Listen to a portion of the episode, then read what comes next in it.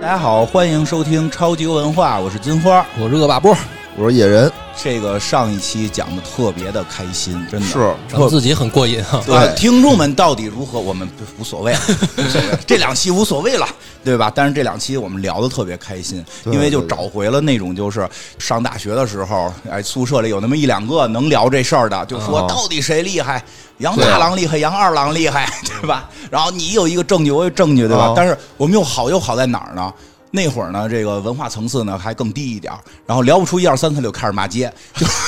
我发现这种就是比谁厉害啊，是属于长久性话题。对，都得这么比。啊呃，《水浒》里面也可以聊，嗯然后《对三国》里也可以聊，对然后这个各种，比如说金庸里面谁最厉害，是吧？咱啊好像男生啊，就爱咱们比就出就一爱二比三来嗯比这个啊，就总得聊这个话题。没错，，好在呢，我们这个恶霸波呢。特别熟悉 历史，啊哎，我们就是他说什么我们就信。那录上期录的时候，我跟野人还说呢，我说我觉得我懂得还可以，啊那个细菌佛懂得比我多，然后梁波懂得比细菌佛还多。啊他俩一有意见相左的时候，我跟野人我们俩就边儿靠， 我们俩就小声说小话，就是看他们俩吵呢，咱俩别发言，说不过他们也今天可是能，我可是真的要吸引火力 了哎，文可是无底级的。嗯啊文文没法比。但我觉得光是武，其实也能看出哦创作团队有的一些小心思，嗯比如这个人物理值多给一点儿，技能弱点儿，统御值多给一点儿，他兵种弱点儿，让大家也说不出一二三四来，对吧？嗯明白因为对其实真的像上期聊到什么统御值那几个，孙武、吴起、白起、韩信、李靖，谁牛逼根本分不出来。是啊 但是游戏总得做出个一二三四，我们也一个是讨论了一下这些人物都是怎么回事儿，然后为什么排这个名，我们给了一些猜测，对吧？哎对，就是这样。那今天确实按恶霸波说的更难了，更难了，咱们该聊聊智 力啊，智力排名。政治排名和这个魅力排名，我先说说啊，魅力不是指的长得好看，哦啊，其实整个三国系列呢，就是从最早的，因为这个游戏也是用三国的那个盒做的嘛，嗯嗯，它这个三国系列最早的时候其实就是。两个值，智力值、武力值，后来有魅力值，就是三个值为主。后来就是大家开始发现，武力值说不明白事儿。对他带兵厉害还是自己能打？对，啊是是的吧你说张飞武力值你不得给九十九吗？哦那张辽呢？张八百你不能说人不能打吧主？要是典韦呢，许褚呢，对，张飞好歹还带带兵，那俩保安队长呢？哎，那保安队长的战斗力难道是高于张八百吗？对吧？哦你这不合适嘛？所以就是说，加入那咱们加入把它分开，单嗯挑能力就是自己能打，或者自己带着几个兄弟打。还有一个就是我带大兵团，不能说多大的兵团，至少得是成千上万的人，还是几十万、几百万。其实上期咱们也聊到了，嗯对他那个统御值里边就出现了，其实从几万人到几十万人、几百万人，他都是按一个标准量定的。对可能到了百万级别，那可能韩信就无人能及的这种情况。所以说他还是不够细。不知道未来会不会啊，做一个游戏跟足球经理似的，这一个武将有四十多项数值，嗯每、 然后这个都特别特别细，这个就不知道了，对吧？包括统御值写一万以下统御值多 少，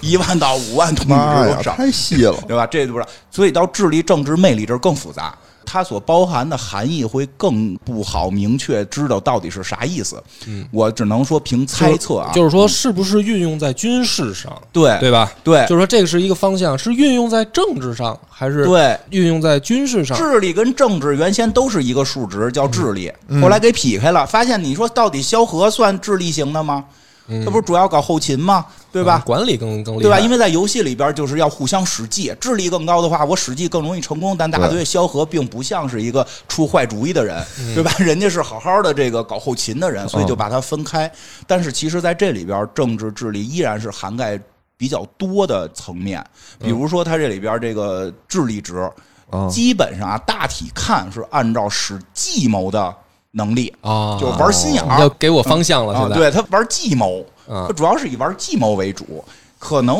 个别的人物会带点小科技啊，或者说这个小科技数学呀、哦什么的这种方面，他也给一点儿啊哦，给点儿。政治一会儿再说，政治更复杂。那就是，但是呢，我跟你说，即使这样啊，这个排名我就看的都有点儿。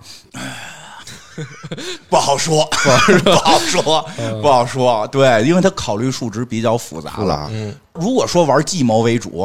梁博觉得我觉得这样吧，你先告诉嗯我诸葛亮排第几？诸葛，亮啊，诸葛他肯定不是第一二我觉得四诸葛亮是第十，诸葛亮是第十，诸葛亮给到的是一百，就有点相当于岳飞的武力值是一百，他是认为人类的基准线，哦其实再往上的一些是被加成的人，哦就是有些可能是。信仰的加成，就是我们觉得他该更高，有的嗯可能是有一些其他的原因的加成了。嗯嗯，就是第一，第一其实应该好猜吧。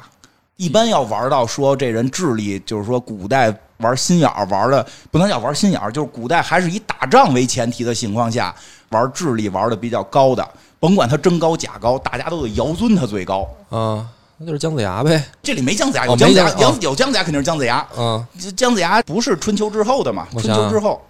尧尊尧尊，咱得尊他，就是你都得说，哎，这人你要说你智力超过他，你怎么你就胡说八道呢那种，哎对吧？ 对吧一说我不是都爱因斯坦吗？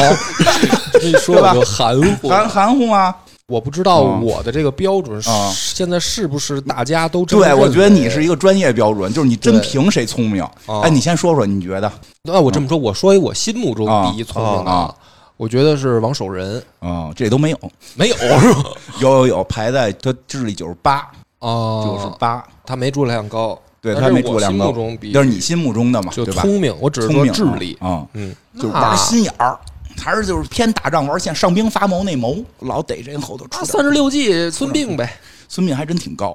啊，三十六计嘛，三十六计斗心眼啊儿，的真嘛是孙膑排第五，排第五， 排第五。哇，别，还有四个比我跟你讲，孙膑我跟你讲，还聪前头几个不靠谱，明啊，不靠 谱但第一比较靠谱，第一比较靠谱啊。第一，我觉得原因我直接跟你说吧，嗯第一是张良，张良，张良、哦张子房，他完全我觉得是就是说我们得尧尊，尧尊，哦得找一个这个咱祖师爷。嗯，除了是如果是就是斗心眼儿里边，好像除了姜子牙，说一般如果有姜子牙，姜子牙绝对是一百，因为他也是神仙嘛，对他也进入神仙体系了嘛。嗯除了姜子牙之后，这一般都是这样。诸葛亮都说嘛，自比管仲、乐毅，别人说啊，那还不止，那是他自己谦虚，他实际能比张子房。哦啊就老得说，你说他聪明就得比张良。这个实际张良这么贼 吗？张良这个人哦啊，我可以客观的说嗯啊，啊，太缺德我说半天玩心眼儿 嘛。啊。为什么呢？哎，这一辈子啊张良就照项羽一个人 坑，就不坑第二我个，对他就只坑项羽。我明白你为什么说王守仁这个聪明了，你那个聪明里边还带着点儿得正，对你那聪明里是带着点儿正气正的。气的聪明，我觉得张良有点缺德，他就坑项羽，他不坑别人啊。不是那会儿就他 就就没别人啊，有什么？ 就他们俩争霸嘛，就他们俩打嘛。就是刘项争霸这个汉楚争霸的，他哎你呃，这也你照这么说呢，也是， 对呀的他确也是。那谁让项羽是当时最牛逼的人嘛？哦没没办法，只哦能坑他。但是就是说张良的故事呢是这样，因为汉初三杰嘛，嗯哦汉初三杰呢实际上是整个汉朝开国的时候官方认定的，哦，你明白吧？就是说刘邦自己认定的，嗯说这仨人最优秀。嗯那你这个首先就有官方的认证了，加成了，而且呢，开国的呢，肯定是有一些光环加深的，哎，对对，对吧呃光环是因为开国的人嘛，创业嘛，啊，创业的人，大家总会觉得说这一帮人肯定是最牛逼啊的，对对对，嗯对吧？咱们这么就说吧，就是说这没有政治倾向性啊，就是说咱们现在肯定觉得是中期的不如开国的，啊，对是是末期的呢就就更惨了。对对对对，莫西即使再能打，啊一般也都不会数值太高。对，因为我们刚开始还聊这个事儿呢，说啊哎，其实你说一个朝代末期也有很多名将，是不是也进去？但是你一细琢磨，因为末期的总被下一期的给打败，对所对，以不可能太高。对，哦对吧嗯所以这开国的本身就有光环儿。那汉朝人家官方认证了，说这仨人最优秀。对，这仨人呢，其实又把三个数值给占了。没嗯错你，说武力，那肯定这个时候统御，那就是韩信，人家带兵打仗嘛，哦啊对吧？那肯定是他是这个数值最嗯高。是那那个萧何，咱们也都知道玩后勤的嗯，对那肯定是政治高后勤呗，很高对政治高呗。那政治张高张良就是智力高，智力高他肯定是给大众的这么一个概念。对。其实但是我说呀，啊就是说张良他聪明啊，首先第一个啊，他没有提出什么任何的这种兵法上的妙计，明白，他不像你想象的说排兵布阵，然后什么嗯嗯嗯不会，没有他不会嗯啊，就是后来说什么黄石公传兵法，那都扯淡，他没兵法这，没有历史里面没有啊，啊。他主要的就是玩间谍这一块儿，玩他情报，而且他自己就是一他妈的这个间谍，哦，是什么哎呢？就是说，首先呢，他是刘邦故意留给项羽阵营的，嗯，就是说你去项羽那边儿嗯，啊，你给他假装出主意，哎，对，实际上你去看史书啊，就是汉初这啊点史书啊，你看张良给项羽出的全是馊主真意，他妈坏。太坏了。然你后，知道吧然后到时候还到那个楼阁之上遇到刘邦，都说刘 Sir 什么时候让我回去？啊就说完三年又三年， 对吧？我都在这边要做到第二把交椅 了，对，这已经是第一把交椅了，对吧？啊然后把范增给赶走了。范增都走了，除了项羽就是我了。你这啊你再你不再不让我回去，我就在这边，但我就对啊保他了，我就就这。因为项羽呢，他本身他就喜欢那种就是将领型的下属，嗯嗯就是你看项羽手下的这些都能龙打驹是吧？这些人都对是季布什么对，啊英布嗯，对。虽然刚才那个战斗力排行榜里边，统御跟武力里都没提到这些人，啊但实际他们在游戏里边都是九十往上，就是对都是在人类的尖儿上了，已经嗯只是没上百而已。对，嗯就是项很厉羽害这边，他好多的将领都是这种武力型，嗯很少出现智力型。好不容易有一范增、嗯，啊，嗯这个还不听 他的啊，这项羽还不听范啊增有的代沟，有代沟。啊。这个我当时讲过专门的节嗯目，就是说我推测啊，范增啊，其实心里边更偏向楚，哦，更偏向楚王，对，对就是他是有那种贵族的那种怎么说呢，叫归属感。嗯，就是我要效忠，我是效忠楚王。项家呢，毕竟在楚国呢是一个军事家庭，嗯他不是真正说贵族那个序列，就是除了项燕，你再往前想，项家还有谁？，对，他是军事，楚国，我操，对几百年，你还听说过有姓项的吗？嗯，是吧？没了。所以范增，我觉得他是说，嗯，他在这一点上啊，他心向楚王，这一点是项家不能接受的。嗯，我觉得有道对理。吧？因为楚怀王本来也是范增出的主意，说：“哎，你们他妈闹革命，你们尊这个什么陈胜吴广， 疯了吧？ 陈胜吴广俩老百姓，在《陈胜吴广》里边，这个角色是不能够被登录的两个人，这哦两个人就是会在非北方地区的农民暴动就出来，哦，然后就直接把你城都灭了。陈胜老，而且是特别有意思的是，就是北方他会说这个是蒙古，那个是金，中原所有的那个农民起义都是陈胜下边的哦啊，什么吴广啊，什么什么那个那个什么皇室，就别的朝代李自成那些朝代的都算在陈胜下 边。陈胜就是单独的一支农民哦嗯起义军的势力，明白明白。对啊吧？所以以范增这一语中的，直接就给这个项梁跟项羽就说懵了，哦说你们他妈的造反，你让陈胜吴广当大哥啊？这是俩楚国的农民啊，嗯，你不得认楚王吗？你打出楚王的旗号啊！对对对呃这俩哎，觉得啊，对对对，他们赶紧吧，找个楚怀王立出来吧。但是你说这叔侄俩心里乐意吗？我觉不乐得意啊肯定不乐意。人家我们老项家，操，对啊 呀、我们要弄出来，我们也得是怎么着，我要也是弄弄个一王弄啊！陈胜吴广，我们俩也算是贵族了。你啊这真弄对出对个对王来，我俩怎么下去了？对啊，感觉所以这项羽到后面劲儿不不对了听范增的，我觉得啊有道这理哦我自己分析啊，肯定有道理。道理他为什么能听张良的呀？啊，张良韩国贵族， 对对 对，他对楚国贵族没感情，嗯呃真是然后又聪明哎呀，这这个刘邦的军师让我挖过来，主要自己是还在那儿美主呢要是没想到是个间谍。啊！结果他妈的全出的是馊 主意，人家些人家全部都是给你哎，所以以后我觉得再演这个就应该让那个梁朝伟老师演这个张 良，对吧？有有这个有道理有有道这理感觉，有这有道感理觉，或者德华也行，也行 德华也行，这透着还坏点儿德华也也在那儿自己也嘀咕，我想当个好 人，但是大哥不让。这里边范增反正是进他这个前多少的排行了，是九十六之力，嗯技能叫看破。就是别人对他使计没用，但是他也使不出什么太强的嗯技， 因为使了可能主公也不听。主公也不听 啊！我跟你说，谋士的这个嗯关键点，哎你还别说玩心眼儿，还真的在这儿。就看主公听不听。对你让主公听你的话，也是一种本事、啊，没错那肯定的呀，没错你都嗯就跟咱现在你说这个公司里面，有的你看那个狗屁本事没有的，哎，嗯他说什么老板就听，哎，对，那你混的就是不如人家好，你还别没错不服气，没错，你啊让老板能听你，也是你的也是一种能力。本事，真是这样。那你说当谋士，你不这个是第一个这个能力吗？对，就啊就这么说。你说咱现在一会儿聊到这些所有的谋士，嗯，哪一个他都是有计谋出去了，做出事儿了，嗯没有一个谋士说：“哎哟，我出了一堆主意，就我这领导没一个没过。”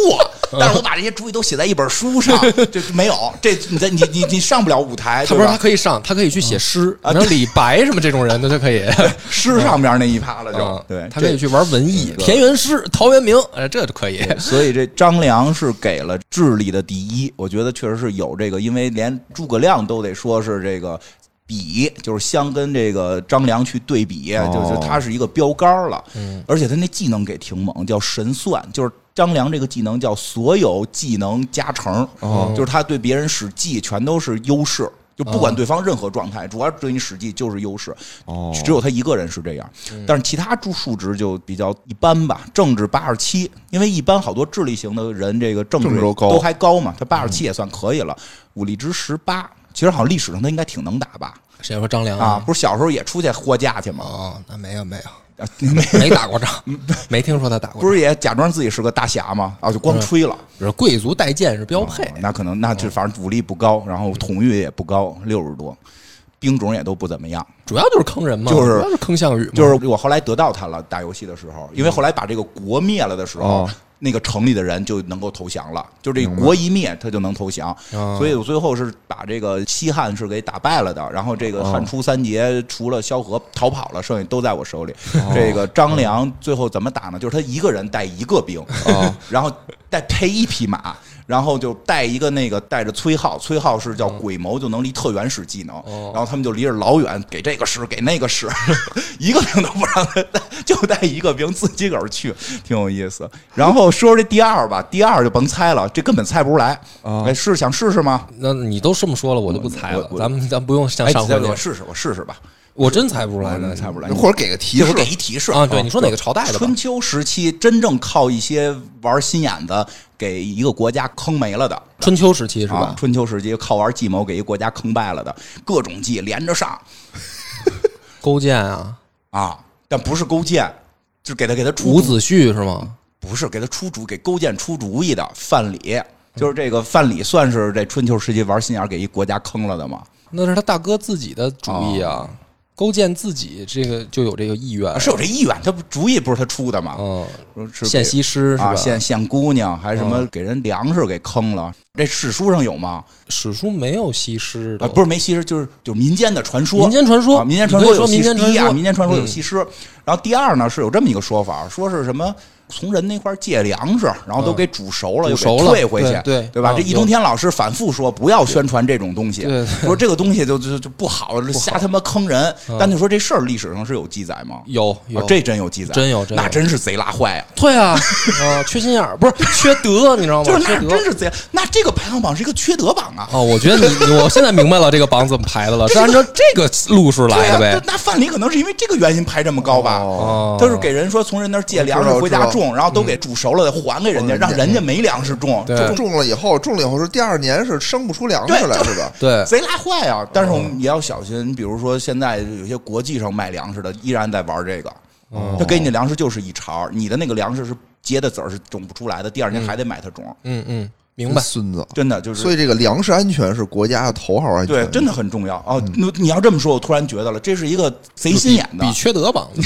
嗯，别人后边有有诸葛亮，就是贼心眼的吧？哦贼心眼的吧？贼心眼就是这么说，脏心眼的比那个干净心眼的排名高，哦，明白了，懂了。因为诸葛亮是一百嘛，他就是人类干净心眼子的顶替，哦 可能上头这些都有点贼的，我觉得。啊，这个后边第三名是一个我开始不太熟，是一个唐朝人。叫李密，三点水的那个密李密呀，啊，哦三点水不是唐初的那个，不是唐初那个，不是唐初那个，个。听那个谁说是他是这个很多人对他现在还是很熟悉的，因为《长安十二时辰》里有他，说他嗯发明了二李进制泌吧，啊币是吗？李泌啊李泌啊必杀技的必，嗯嗯，李三泌朝嗯老臣，啊说他会玩二进制，嚯，是有嗯那这事那儿吗。他妈伏羲 呀，二进制是伏羲二呀，进制这河事儿图洛书啊，二进制这事儿真的假的？咱们没有过提出过二进制这个概念。啊他是说就是他能通过那个烽火传递一些更复杂的信号是吗？还是通过什么？他是挺聪明的，但是你要说到这个程度，我觉得有点过因了。为他们说好像他算是玩情报里特狠的，他也不是他，我觉得你他讲讲他到底是个什么人啊？就是《长安十二时辰》里面出现那个年对轻的那个那小鲜肉演的嘛，对对，就是他。就是易他，烊千就玺是他，易烊千玺演的那啊个，就是他。嗯但但是他演的那个是李泌年轻的时候，嗯但是实际上这个人在历史里面活得好，豁大岁数，嗯活得可久了，就是他后面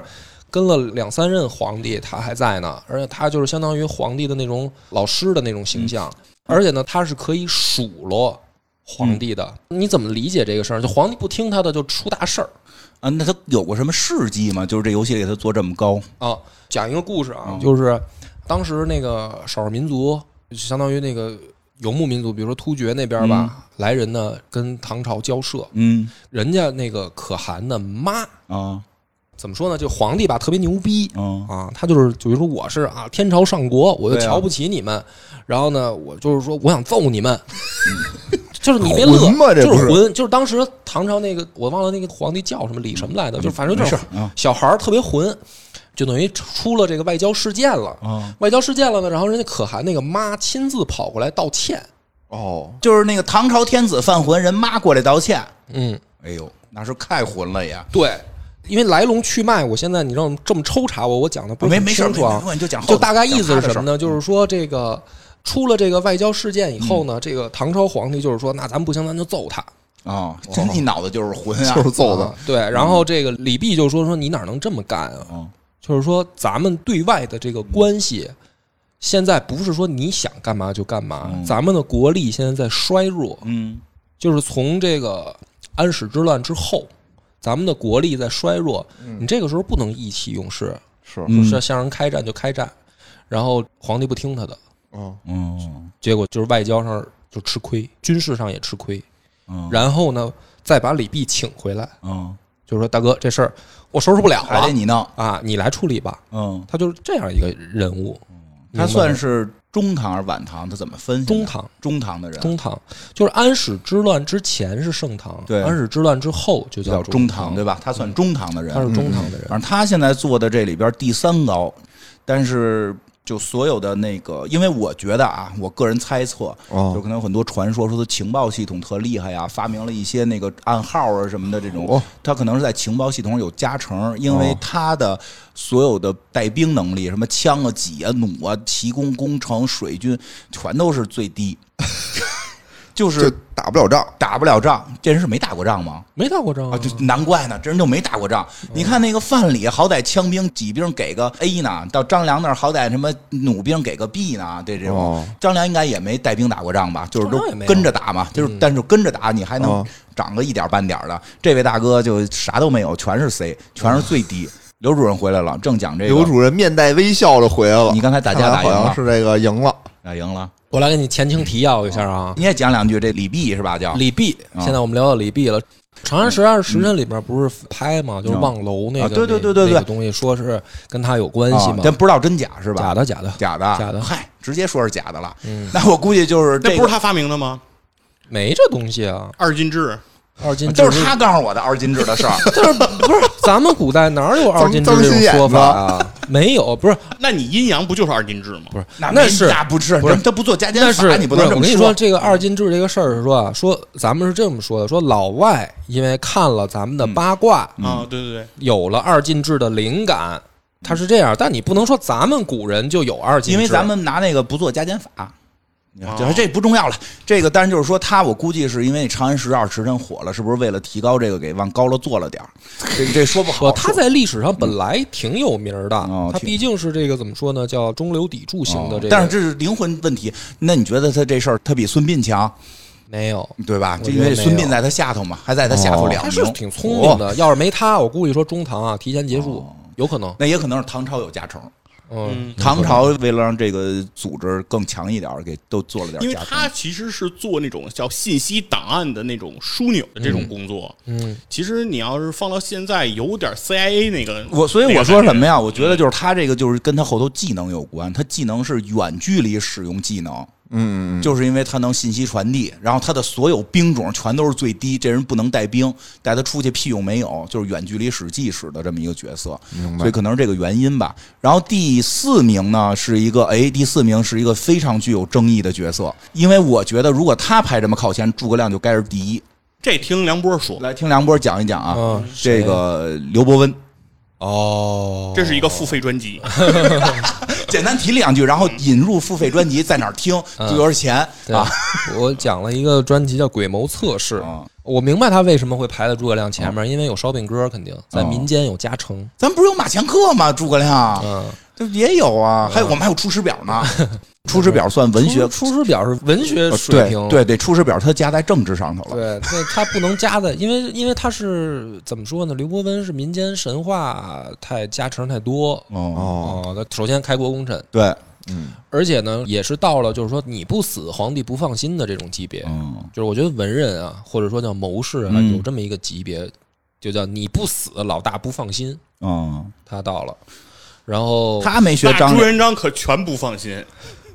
啊，对你吧要这么说也是，啊！但是看在赶上谁？赶上朱元璋这样的人，他还能寿终正寝，嗯，对，不容易他还没走。那儿到底行不行啊？你们这话两头堵啊，不是，就是说他聪明啊，嗯你就保想，住了自己，对他没死啊。嗯哎那朱元璋那些开功臣不都弄死了这吗？这是他们这种叫谋士哦追求的一个至高境界。对，，不是从张良开始吗？所以为什么张良排第一啊贾？都得诩学他呀，都追求这个，都得他这叫什么叫皇城元吉？嗯，都得学他嘛，就我是最后能保个我全明白了，全全我命，明白了，嗯他这个啊里面开国功臣有加成，我发现了，啊我发现了，他是开国功臣有加成。对，然后开国功臣呢没让老大弄死有加成，嗯，真的真的 不是开玩笑啊没，哦，嗯这也是智慧，因为对吧因为其实，在民间的信仰里，诸葛亮是比刘伯温要强那的，肯定啊就是就是说人会多，就崇拜对啊诸葛亮会多，对啊认为诸葛亮聪明的会多，连咱们这个民间都传说三个臭皮匠顶个诸葛亮，就就是、啊啊都是这么传。当然了，这个是有一些别的原因，这不重要，但就是说大家都认为诸葛亮高我觉得也不用为诸葛亮鸣不平，啊。因为我看了一下诸葛亮这个数据，啊诸葛亮在另外一个榜非常高啊，一会儿会讲到诸诸葛葛亮的这个五维啊， 诸葛亮的五维数据非常高啊。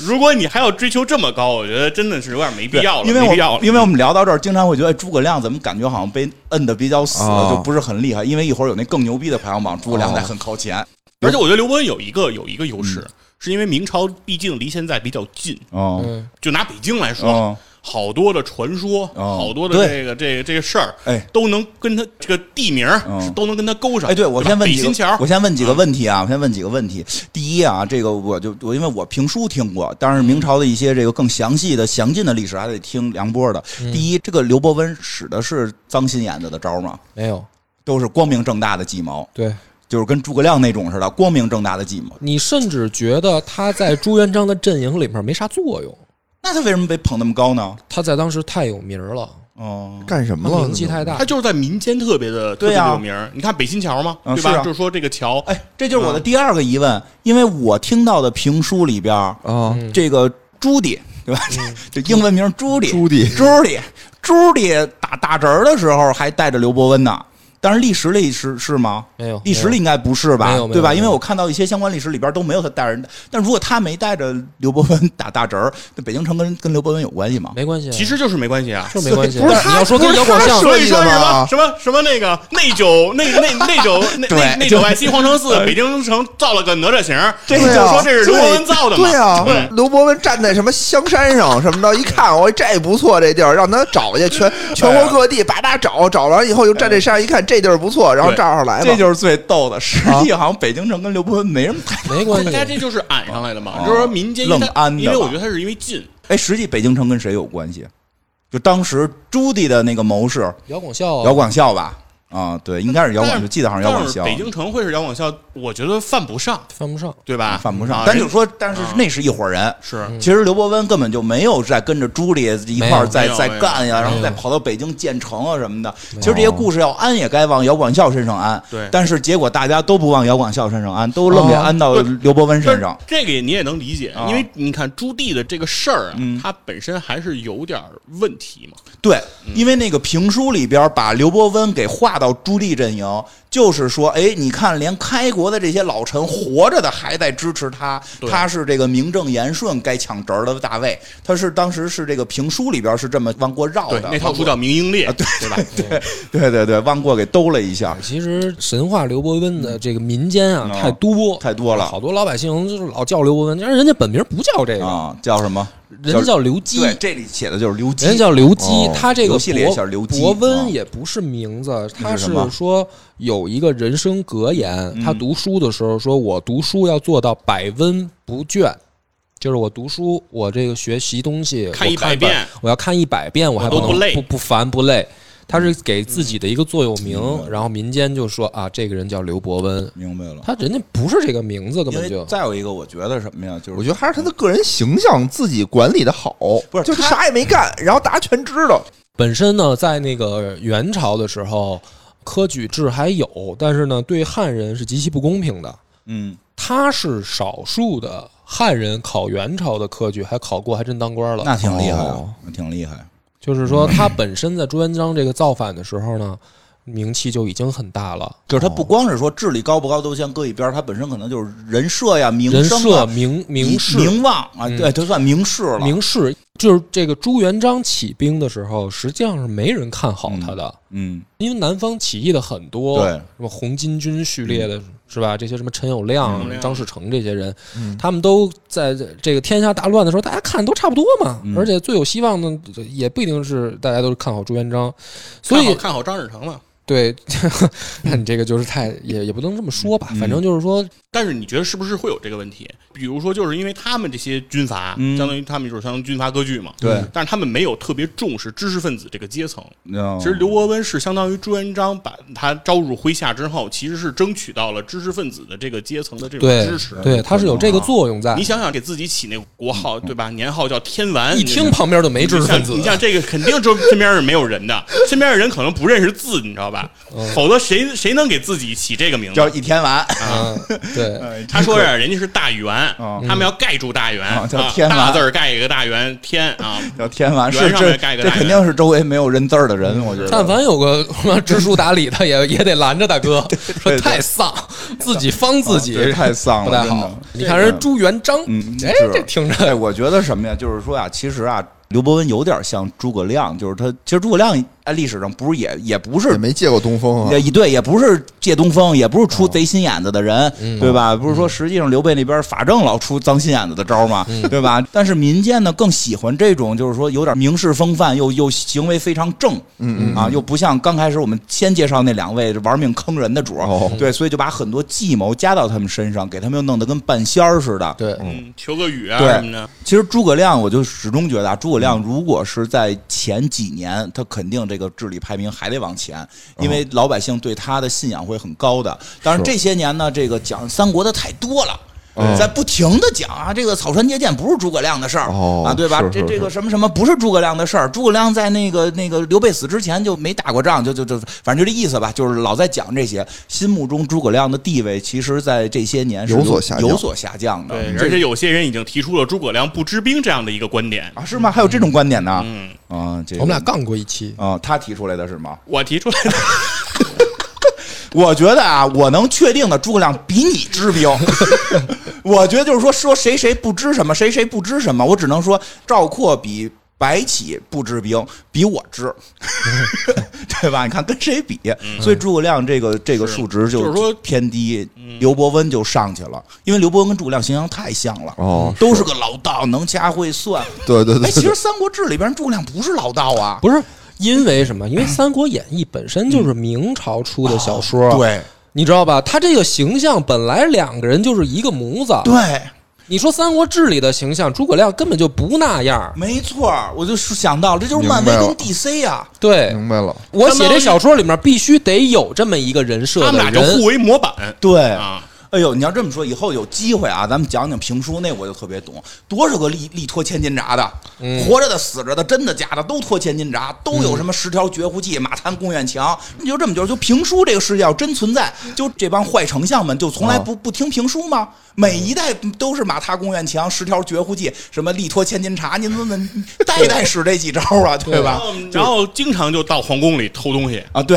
哦就是他是类有点明类漫威 DC，就是互相哎，这个形象模板两边用人设人两边设用，因为你就是看感觉评不书是净我跟的是你说换皮，我跟你评说，评书就是评书真就是换的皮，连故事的这个桥段好多都是互相借鉴。嗯对，火烧连环船啊，啊，朱元璋也烧来陈友回谅，来回也烧烧陈友谅呢，对啊，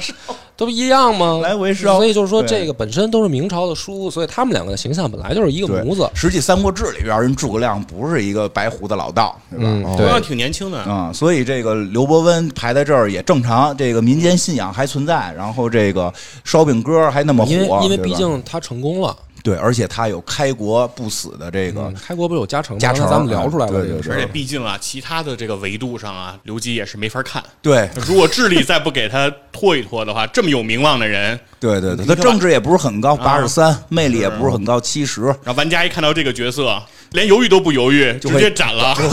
我跟你说，我讲那个嗯刘伯温那个专辑的时候，啊快说说后来在哪儿听多少钱？不不重要，倒不的重要，我不干这种事儿。我跟你说，后来好多听众在底下给我留言，嗯哦就是说，哎，他妈的说讲刘伯温，你怎么讲了半天朱元璋啊？我跟你说， 真的没那么多。我我续一专辑，我不讲朱元璋的事儿，刘伯温真没那么没那么多故事就。是打仗的时候没他什么事儿正。经史史书记载里的少，民间故事多。对民间故事，多嗯就是说你这你这你怎么办呢？哎你，刘伯温下边儿就是刚开始你说这个孙膑了，嗯，孙膑算是这个坏心眼的，就不是你刚才说不是坏心眼的，缺德。还不是缺德计，还是这个好计谋了，孙膑缺德吗？他不他让人家给缺了得了对啊，不是，我跟你讲，孙膑缺德，大家看不出来。哎呦还是缺德呀，嗯，我跟你讲为什么啊？ 这个故事啊，嗯我讲也在《过野史下酒》里可以听到。是付费节目吗？不是付费这的，嗯是免费的啊，大家去听听。我跟你讲，嗯为什么？因为我们从小课文里就有一个故事叫田忌赛马，对啊，这个主意就是孙膑出的，是啊所以你就很难想象他是负面缺德的形象，啊，嗯，你明白吧？但是问题是什么对呢？他，我先说一下，田忌赛马有点感觉像是要进入世界杯，咱们现在开始算啊，嗯这个 对吧？我怎么派才能那出现对我派我们的强阵容去跟谁踢，我派我们的弱阵，反正跟一强队我们也踢不赢，就派队啊弱队员上去踢踢垃圾时间嘛。哦嗯，因为从小就受到这个理念的影响，对啊你就没觉得他缺德。对啊，但是你试试把这个故事讲给国外的小朋友听， 是吗？对啊，这个故事的性质和嗯《阿凡提》是一样一的。样不不不我的觉。得不一样，我觉得不一样。真的一样，因为你看《阿凡提》，大家小时候也看动画片儿，觉得阿凡提好聪明。嗯对，阿凡提提是有点坏，阿凡提出的全是缺馊主德、意，缺有德点的缺馊德，有主意，点缺德，对吧这？我就是承认因为我们小时候影响，孙膑出这个田忌赛马，人家国外小朋友听了以后说啊，这不是犯 规吗？这没有规则呀，不不，那个时候是哦有这个规则的，哦有这规则是有这个规则的。哦的，就是上等马对上等马，下等马对下等马，这是规则。那明白了，他破坏规则了。他破坏了规则，嗯那个在春秋战国的时候，周礼还在，嗯打仗都是要列阵，都要列的是合规矩的阵。我老想的是那个什么，他们那啊哎对些国外的拳击选手不也特意的临临上秤之前什么的撒撒尿什么的？ 不是，而且而且啊而且你而且你要换到当时那个情况来想哈，就是这个齐威王，他天天跟人赛马，啊啊，，他能不知道这事他儿他吗妈？天天跟人赛马。你说他天天玩这事儿，他就不明白说，我如果换一下顺序，然后会产生一些什么样的效果吗？他们肯定是知道的，明白只不过了，就是是说别人都不好意思干。对，这是一个不是不好意思干啊那是什么他呀是这样，是田氏嗯欺负齐威王，啊，对啊，啊，孙膑的老板是田忌，对，他的老板不是齐王，嗯是所以他是这叫什么？公开了恶心齐王，啊，这个就是缺德。哦这样啊，居然所以是在是那缺个德对，所以在那个时代，我跟你讲，孙膑、田忌这一对是反面角色，正面角色的是邹忌、哦就是那个邹忌讽齐王大冯建大，哦切讽讽齐王那个对陈啊宇、徐公、蜀美，美，嗯那是跟齐威王一伙儿的正面人物，孙膑那是反面人物。哦这么回事，哦，哎呦呵，长知识，长知识了所啊以，你，所以咱们小时候就是受课文影响，觉得田忌赛马，孙膑好聪明。当公开了场合侮辱大王的一哎这事个儿，榜真变成了一个哦脏脏心眼子跟封建迷信榜哎啊，。但是说到孙膑，我觉得孙膑这智力咱先不讨论啊。但是我觉得对于孙膑武力的定义，我觉得是非常符合事实。然后我因为我刚才看了半天这个武力吧，我就没有看到个位数的，在孙膑这儿看到了孙膑的武这不力是只残疾人五吗啊，啊哎嗯残疾人，残疾啊人受受伤了，受没伤了那没办法，受伤了，统一值还行，九十二呢。嗯嗯，不不过他带兵能力是还行吧，而且他在史书里面是劝过田忌造反的。哦，真事儿。哦还真是脏心眼子榜。 那后边一个是不是更脏呢？啊哦我先问问 你，后边这位叫陈平，这个脏吗？这也是汉初的。哦脏啊我我知道这他经常玩。我我听说的故事就是给人家跑人小跑人媳妇儿那儿念秧歌去那个。 啊，哎，你不让退兵，我给我给我给你跑老我给你老公介绍小三儿了啊。跑那个腌，跑那个单于的那对个啊胭脂，对啊，那跑儿人媳妇儿那儿说，哎，那你要是你，我跟你讲，你要是再不让你老公撤兵，我们大王要给你介绍小三儿了，你可知道吗？就这种人，哟，挺聪明的呀，那是不是，他是这么说的，他说啊他跟胭脂说，胭脂就是就是颜值单于的媳妇儿，就算王后吧，王他后们那边的王啊后，嗯，他说：“哎，你说你老公为什么想入主中原呀、中原妞儿多，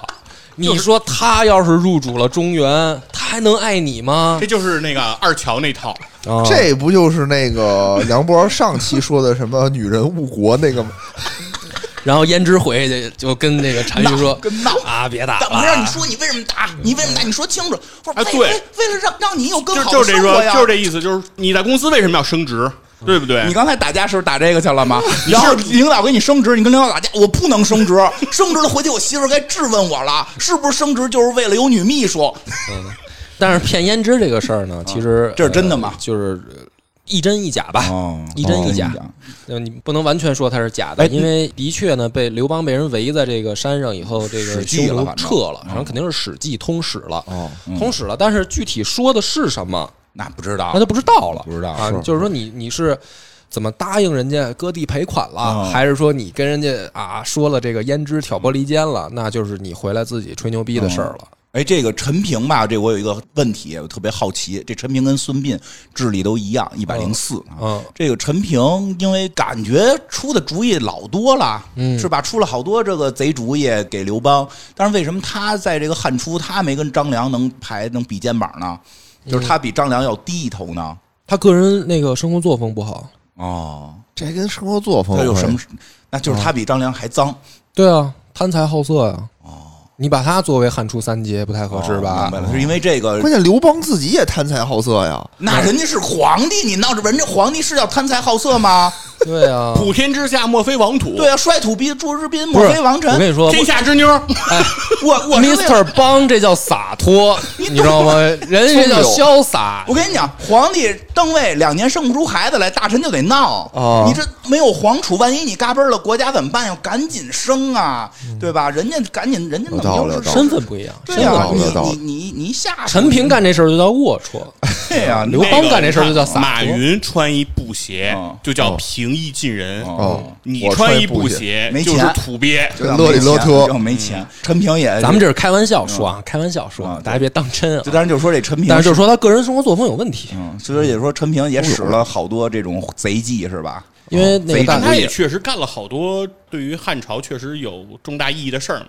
那肯定的呀，嗯解白马之围那，肯定的。嗯就是说他这主意是这个路数，最后那个反那个吕后，所以，所以你不也是看他啊，吗？所以你看啊，人家那特技叫奇谋，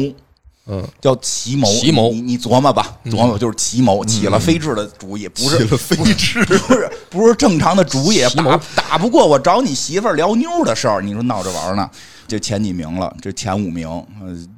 哎，正好后边的也聊两句吧。这个姚广孝，嗯，然后像黑衣宰相，这姚广孝行吗？姚广孝坏吗？坏呀，哎这还不坏？原来这是这这是一十大恶人榜， 啊除了刚才那个李泌吧，这个梁波没说是缺德，剩下这几个挨个说坏，缺德、贼心眼儿、坏，作风有问题，行吧？姚广孝也坏，你你举个例子，他使过什么挑贼主意？挑唆着叔叔杀侄子，这不坏吗？对你不要看对？站在什么角 度。哎，那往后这个，往不后是不是，我跟你，说啊，他叔叔不一样就。想动手是，哦他对就我跟你需说要有人叔过叔来那是什么是想动手，哦，想杀侄子啊、嗯但问题是什么呢？姚广孝本身是一和尚啊，啊，你怎么烦心这么炽烈呢？ 就是出家人怎么当的？我们开国皇帝之前也是和尚，对呀那倒对呀，也是这不是那倒也这个是先祖遗风嘛，对吧？先祖先祖遗风太太祖遗风，人这叫嗯。哎，后边这王猛，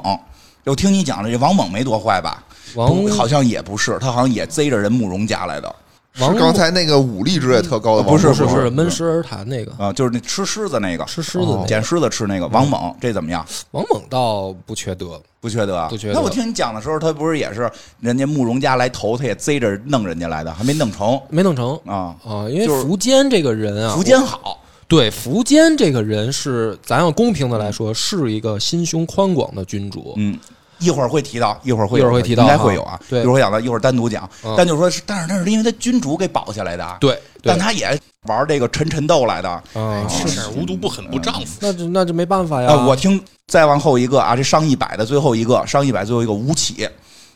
吴起嗯，是那个，就是刚才那那一百零九，那个，就是他啊对，就是他武力也进前五、前十前十，然后智力也进前十。呃，对他统御是统御统统治御哦统统御值统帅是是第二名对，智力值哦是统帅是是一百零一因为吴起搞过变法，啊。对他治吴起理，搞过嗯变他法，政治也高什么的。在我们国家，嗯变法的地位是不一样的。那我看这王安石在哪儿？对。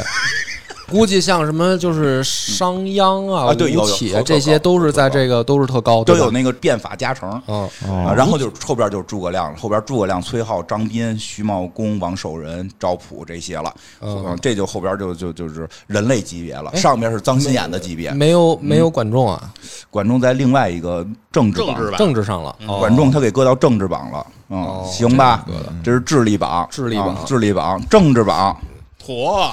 咱们讲这政治榜，大概这政治是怎么分的啊？其实他这个政治榜其实写的也是乱七八糟，就是因为他要参考的东西太多了，太多了，治国能力。本身的治国能力也有著书能力、哦，变法能力，它都合在一块儿，后勤能力都合在一块儿，这就别猜了，这别猜了，我直接告诉你们吧，因为这我琢磨过，你说这个刘彻他都能进前五，就是他的对比标准特别奇怪，因为他已经把很多非玩计谋的那一套的所有跟智力相关的全都塞到这里了，因为我记得好像类似于韩非啊什么的都挺高的，就是写书啊什么的，就是有政论的呀都可以，他第一名是管仲。这个肯定是没得跑了，因为他想就是管仲天下第一相嘛，嗯对吧？这个开基院的老祖宗，因为他从春秋算嘛，对啊， 要不然就算伊尹，嗯对，要不然就是伊尹。如果不是管仲，肯定就是伊尹。他这是等于是第一项，他总得分个第一。对第一是管仲，而且确实是玩经济玩得好。第二是商鞅，这是变法变法第一人嘛，变法有第一人，加成加成加到头一百零九。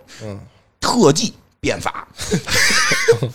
他的特技就叫变法。变法有什么效我果？记得好像是你每个月行动力能变多什么哦的，就还挺厉害的一个政治技能，就是一个被动技能。你有这个人在你的城里，你的那个行动力好像就能变多，钱变多什么那的，可不嘛。就很厉害。变法嘛，第三名张居正，哦，这也特是技挺变法。哦， 明 白了，他们这都是这么理解这个哎变事法儿哎，的。对我再说个后边的，后边就比较靠后的，有一个低于一百的王安石，政治九十八，哦，也是变法，也不低了哎，变法，然后这啊，只要变法就都是有加成，我看有我对看它出来变了。法是有加成的嗯。然后呢，你看另司马光在这个榜里都没有上榜， 上榜特技是反对变法， 反对哦变法的就不上榜。我跟你讲，他这挺好玩的，嗯就是说到底这个政治历史中谁谁高谁低根本没法说，因为光政治这个词儿代表什么意思都极其复杂嗯是是是，对吧？但咱们就是说他在游戏里边，我们去猜他的这个逻辑是什哦么，其实也很 有意 你思。啊经营嘛，生产经营这一套的嘛。生产经营就是。搞变法能让国家变富强，或者其实管仲也算是某种程度的变法嘛，嗯嗯，就就，但是他没那么明确的那什么，他那个技能叫王佐，嗯反正好几个好像都是王佐。然后这个，哎，他真的，他这前几名就是这几种特技，一类叫王佐，好像就也是多钱什么的这种，然后一类叫变法。萧萧何没进榜啊，萧何有，萧何有一个单独的技能，但是不是很高，没进前十是没吗？呃进前十了啊进前十没进前五。然后张居正下边就是刘彻，刘彻、嬴政，就这这俩位挨着，这俩政治都高哎，这你俩看他猜的他俩这技能，叫什么？秦皇汉武，哎，叫威压。就是翻译过来臭牛逼的。呃，威压 可以俩可以技能一模一样，威压啊，牛逼吧，威压。然后是诸葛亮，这是高颖吧，隋朝的那个高保，高保，隋朝的，他跟诸葛亮、王莽、王猛这几个人都一块儿、嗯差不多差不多嗯王猛就是智力一百零二，政治一百零二，都不错、哎有赵普吗？啊。有赵普后边呢，他们的技能都叫王佐。都是王佐。然后就是萧何是一百零一，就是高于一百的最后一人啊。哦萧何一百零一叫后秦，后勤 叫后勤，有点道理就后勤，搞好后勤。好像他在的时候兵粮用的少，就是他在哪个城、哦哪城粮粮用的少。 哎，我听到这儿我真受不了嗯了。武力、智力、政治、魅啊，咱说魅力还没说魅力，嗯没说力，魅力呢，就这前面这几项里边都没有王守仁。刚才智刚才力啊智力里有有王守仁的智力是九十八， 98没上百。因为他不贼。哦，你不是说他是比较那个正的那种吗？哎就呦比较正义的那种吗？这个思路不对啊那！不是，那你说说王，你那就这么说，你说王守仁跟陈平俩人一块儿对着出贼主意，嗯谁出得过谁？我觉得王守仁能赢。是为什么呀？王守仁干什么都能赢，嗯，为什么呀？就是说王守仁出贼主意这事儿，他可能是没干，嗯对呀、他不但干他啊只，想干，他就能干他成，就能赢。人就不想干呀、这就是内心的坎儿过不去。不是不是，他能干啊他能干。他是这你看样，啊就是说我之前那集我说了，就是说打仗带兵，啊嗯有我三个等级啊。其实智力这块儿啊也有我自己的标准，啊嗯啊，真的，就第一个标准是什么呢？叫宗师，哦，就是智利这块儿的宗师，开宗立派。嗯这个里边的代表，比如说老子、嗯孔子、王阳明这样的人，哦就是说他是要能建立起一种普世价值的大智慧。那他确实有，对，就是这说他确实有。智慧的最高峰，不是说哎，我今儿坑你，我今儿害你，这个排行榜是以你这知个道为吧主，？啊 嗯我我觉得这个不叫智慧，智慧是说什么呢？我提出来一种我的理念，能够指引一波人，甚至一个民族的走向，这个我觉得叫智慧，就是智明力。白明白，对吧？嗯那像这样的人，就是说我的排行榜第一个，比如说王守仁，然后往下，比如说呃孔子、哎、老子嗯他，在这里边，这个他都归到魅力里了。哦，都归到魅力了。王守仁的魅力也是九十八，他等于是把这一个分到了智力跟魅力里一块儿。就是一堆人愿意跟随。对可能，是他的这是宗师从流这派个有一部分他是从往这魅个力角里度分出的，但是不是这个东西嗯一定是就是说智力高，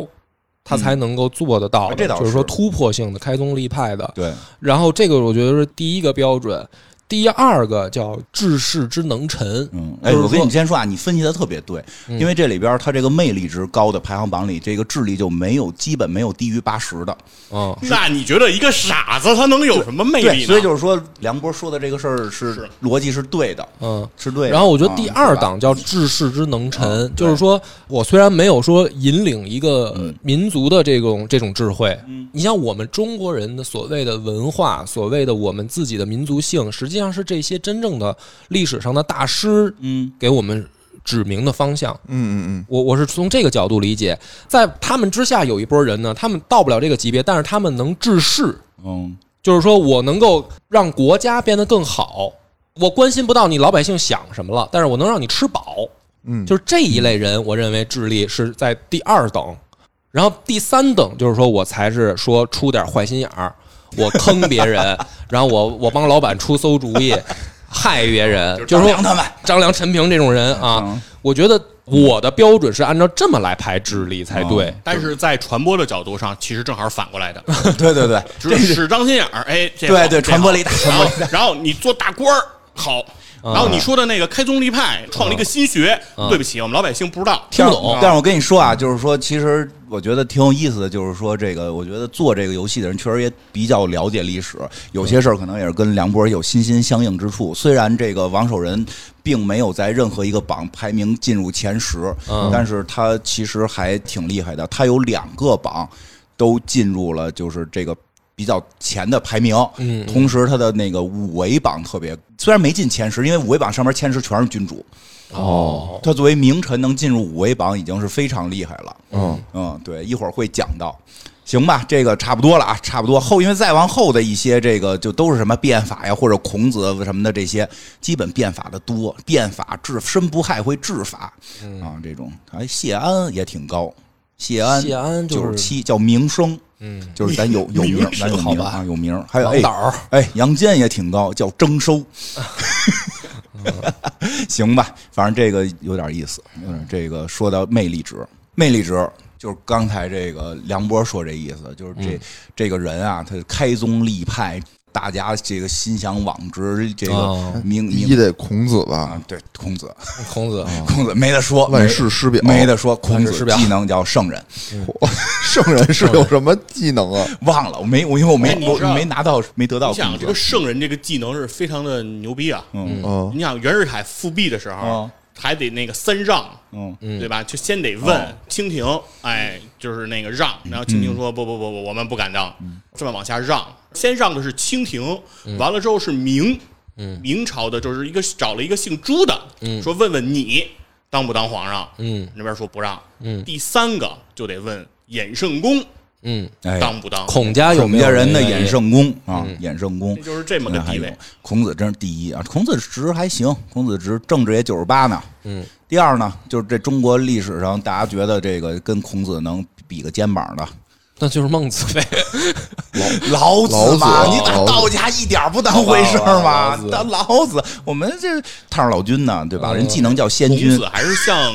老子学习过的，嗯嗯，对吧？对，孔子是不可能向孟子去学习的，是呀吧那我赶不上。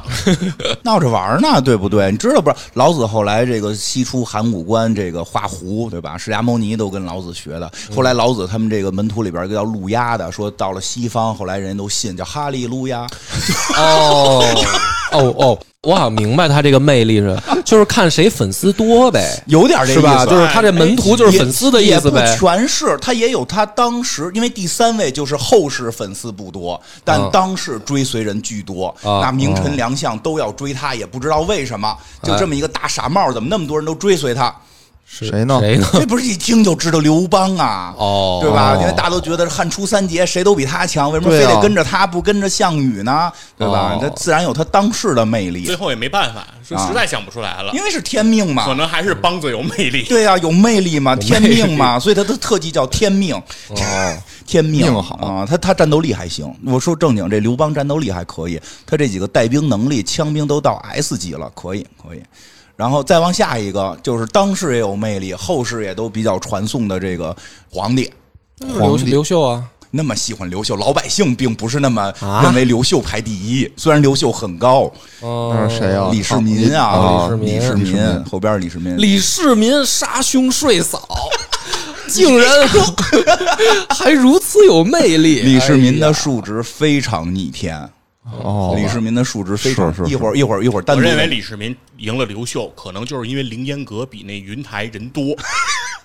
有道理，有有道理，有道理嗯有有道理，有道理。那你看，确实孔子底下七十二门徒，对吧？什么门就是学生三千，七十二门徒还是多少还是什么拼粉丝呢拼粉丝嘛。李世民人多，李世民人多啊。李世民下头就是这是魅力榜啊，李世民下头，我觉得这可能是哎，王莽进没进来啊？没有。这王莽魅力可也不小。我跟你讲，王莽还真是我在玩这个玩游戏早期得到的一个，就是游荡武将，就是他啊不属于任何势力，但是你可嗯能会得到他，得到了。他有一个特别的技能，就叫名声。哦这个技能是可以在你招兵的时候多快一倍的兵，哦，魅力对高吗？魅力一般一吧般。但是这一个技能就它是技能给补上的，哦，就是因为在早期你征兵就是三千三千征啊，嗯对电脑比你快一倍两倍的，你根本追不上他的兵。是还能帮你加一个 buff。对，然后但是你有了王莽，你这兵就特快能追上，就还挺厉害。然后这个刚才说哪儿了？这个前头四位孔子、老子、刘说邦、到李世世民了李世民两位这个先贤，两位皇帝，嗯后边又是先贤皇帝的这个排列。后边的先贤除了这个孔，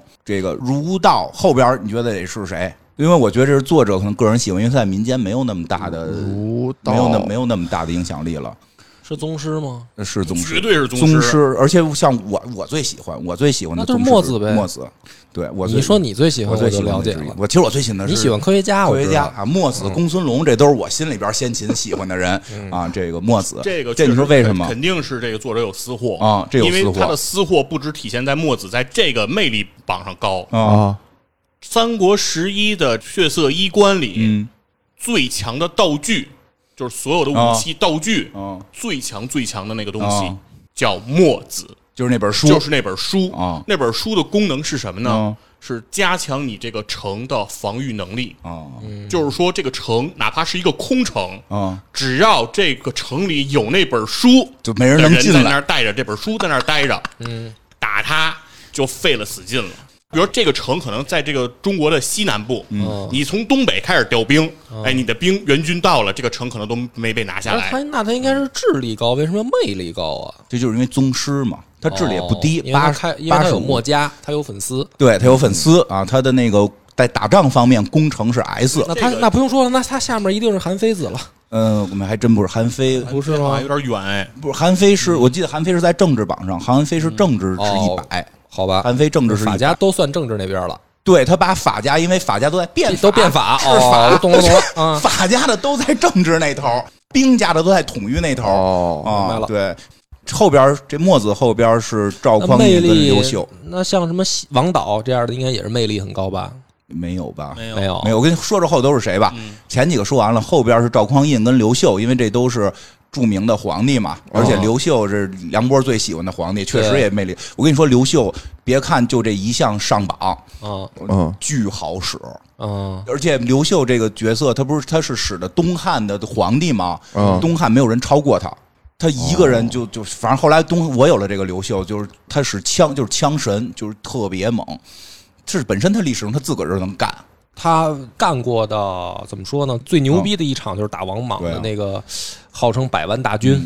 但王是莽我那个百万大军被他几千人夜袭干没了。但是我觉得啊，我觉得可能是为了平衡，啊，这个刘秀的技能不太对。这个刘秀的技能叫枪神，就是他枪这个使枪的技能全面加成，啊然后他本身枪系的这个攻击力也高。但是我觉得可能是为了平衡，因为本身数值就很高。我跟你说说啊，刘秀的武力值是八十三，统御九十七，智力九十五，政治九十六，魅力一百零三，他应该配落雷。 对吧？因为这个游戏里是有落嗯有雷，落雷，这个游戏里有落雷，那个姜子牙是落雷，对，但是这个江版上这个版他把所有那些人都取消了，所以没有落雷。我认为刘秀应该配上落雷，他能招陨石，对吧？ 位面之子，大魔导师，对吧？ 是，对吧？再往后是诸葛亮、岳飞、孟子、谢安、苻坚。就是苻坚特别有意思，我就想说特意说一下这个。苻坚的魅力值到了九十九呢，嗯，他其他值都不怎么样，跟他同时期那帮人都他妈是武力、政治都他妈巨高，就武啊武力、统御都巨高，然后魅力烂低。嗯好吧。就这位苻坚九十九，哎，那有高长恭吗？没有高长恭，我记得数值特别不好，啊，都八十多。 那这魅力真跟长相没关系。啊对他跟看来长相没关系，因为他还做了好多女武将，哦都不高。他魅力其实就是追随者的意思。明白了。对，苻坚后边是文天祥、王守仁、屈原，哎，他真是跟应该跟粉丝量有关。嗯，屈原也能上榜，不错。后边于谦儿，于谦儿于谦儿有魅力，嗯，嗯，于谦儿、郭德纲，你看他那技能也也确实配的挺好的嗯铁，文天祥是不屈，啊，不去，嗯然后这个王守仁就是贤哲，嗯，你看，然后屈原叫诗想，嗯，这个写诗，嗯然后这个于谦就是铁臂，嗯京师保卫战嘛，特别特别有意嗯思。来，最后一个最重要的榜，五维榜，呃，全面数值，嗯全面打数总分了啊！打总分哎，儿。真的总分了总总分，你觉得会是谁最牛逼？你你有感觉吗？刚才这几个榜说完以后，总分最高啊，因为刚才金花透露了一个线索，说都是皇帝。嗯，也不都是也，不都反是正吧多反正就是皇帝多，排到前几个的是皇帝。皇帝偏多，嗯，皇帝你偏多，那你觉得，比如就说皇帝吧，你觉得刚才谈完这个，你觉得最狠的皇帝是谁？世李世民啊，世 民，嗯是吧？对，因为刚才他进榜的次数多，李世这民他妈李世民啊！把子， 这里边 李这李世民是民个把子最，短的一块木板儿是八十二，是他的武力值八十二。嗯，念一下啊，这个李世民做的武力值八十二，统御值一百零一，智力九十三，政治九十七，魅力一百零六，特技叫天命，好像是不死吧？好，好像这个技能是不死。然后那个记不太清了，他的军事统治能力，枪是神级，弩是神级，骑兵是 S，兵种适性，啊、嗯这个很恐 怖，很恐怖。就是能当皇上，然后但是出去干也是也能打仗是因为李世民真打过仗，对，他他他是真是打。马上天子。因为我跟你说了，那唐史写的就跟小说一 样，你哦就对这玩意儿没法知道真假哎呀，你信你要不按信他那个啊？写的呢，就就就是真的是厉害。啊嗯，按他写的真但但，是就实际上来说，他肯定也是真的是肯定也打仗的厉害嗯他肯定是真打仗了。因哦为他是跟着他爹打仗嘛，而且你想，他的继承顺序在刚开始的时候并不是继承人嗯哦啊，他是排在后面的嘛，对啊，所以说以他的身份派出去前线打仗作战很是正常很是很合理的，对恰巧呢，派他出去又都赢了，啊，那还他收了瓦岗兄弟，对，所以也不肯定叫就恰啊厉害巧，也不叫恰巧，打这个王世充他们时候，确实也是以以是啊以弱胜强，对就我是很牛逼，这仗打的很漂亮。就是说，从结果上，首先他是肯定是赢了，嗯然后他这样的话呢，只要结果是赢了，那后边就是怎么吹都行了。对，大家想想刚才这个唐朝，我们这些之前的智力排名啊、武力排名啊，这前几名都有唐朝的，嗯，都有唐朝的。统御有李靖，武力有薛仁贵，智力有李泌，都有他们家的人。政治他们家没有太高的吧。因为他们那会儿没变法，主要是没没这加成儿。他们唐朝没搞过大变法其嘛，不实是唐朝变 了呀，就没大呀，就没没热热闹唐闹朝啊。唐朝变得多大呀？哪个武则天啊变武则天变了个 娘们儿，聘鸡司 晨，啊，这里有武则天，这里我记得有武则天。那那那那个那那啊个那你说李世民之后了吧？李世民之后的嗯啊，按你的本意，按我本意，啊按我本意，刘秀排第一应该。老百姓大家还是觉得秦皇汉武，还是先把人李世民搁第一吧，但第是二刘秀刘已经秀，放第二了，刘秀啊是第二嗯然后刘刘秀第二刘秀跟李世民的总分差距只有五分儿啊，只差了五分儿。就是李世民刚才咱们咱们吹的乌丢乌丢的，李世民自己还。啊说他自个儿吹的那么都跟小说似的了，才就是比刘秀高五分。刘秀这不是自个儿改的小说，嗯，也可能改了 呀，我那刘就不一定秀 刘秀跟李世民很像啊嗯，很就是厉害他的武威也都是武力是最低的，也有八十三，哦嗯然后剩下的像统帅有九十七，智力有九十哦五，然后魅力有九十六，魅力是一百零三，然后是这个政治是九十六，嗯都是非常高，啊都接近枪兵是神嗯啊，技能是枪神，但如果改成落雷，他将是这个游戏里最牛逼的 存在啊。然我后嗯跟你说是这么说啊，刘秀开的这个东汉，一直到了他的末年，嗯也就是三国的时候，还有很多人就是在《三国志》里面出现的人啊，嗯嗯是把刘秀奉为偶像，啊，就是他的影响力。厉害，但是李世民可 不是，对，但他的唐朝啊你看看，哎都不用等到末年，他已经他已经啊表达出来了。这个对盛唐开始的时嗯候，大家就已经不崇拜他了。啊所以说这个刘秀也影响到我们后世嘛，对吧？我觉得李世民呢，确实是也得到了咱们现在这个主席诗词的加成。如果没有主席的诗词，这个李世民应该是超不过刘秀的，嗯对吧？秦皇汉武、唐宗宋唐宗宋祖，祖搁在这儿了，搁在这块儿了。唐宗对宋主祖，啊要 还是输在了押韵上，嗯，对吧？唐宗宋祖汉光武，我我对 也可以，哦，对吧？说押唐韵宗宋 祖汉光武，我孩子这回考试就是考唐宗宋祖是谁，期中考试的时候，嗯啊，就就还是这个原因吧，所以大家对李世民更了解一点儿。第三呢，宋祖，第三就是宋祖，嗯第三是赵匡胤是第吧？三是赵匡胤，宋祖了，那刚才他进榜的不多哎，不多，啊，但是也可以，因为他很多就都是说，就是说像刚才好多，你像张良那种啊，嗯他妈一百一的智力，其他的都特低。孙膑那个一百零四的智力，五 但是有一个武的武力，有一个战斗力是相当于高考有一门没考，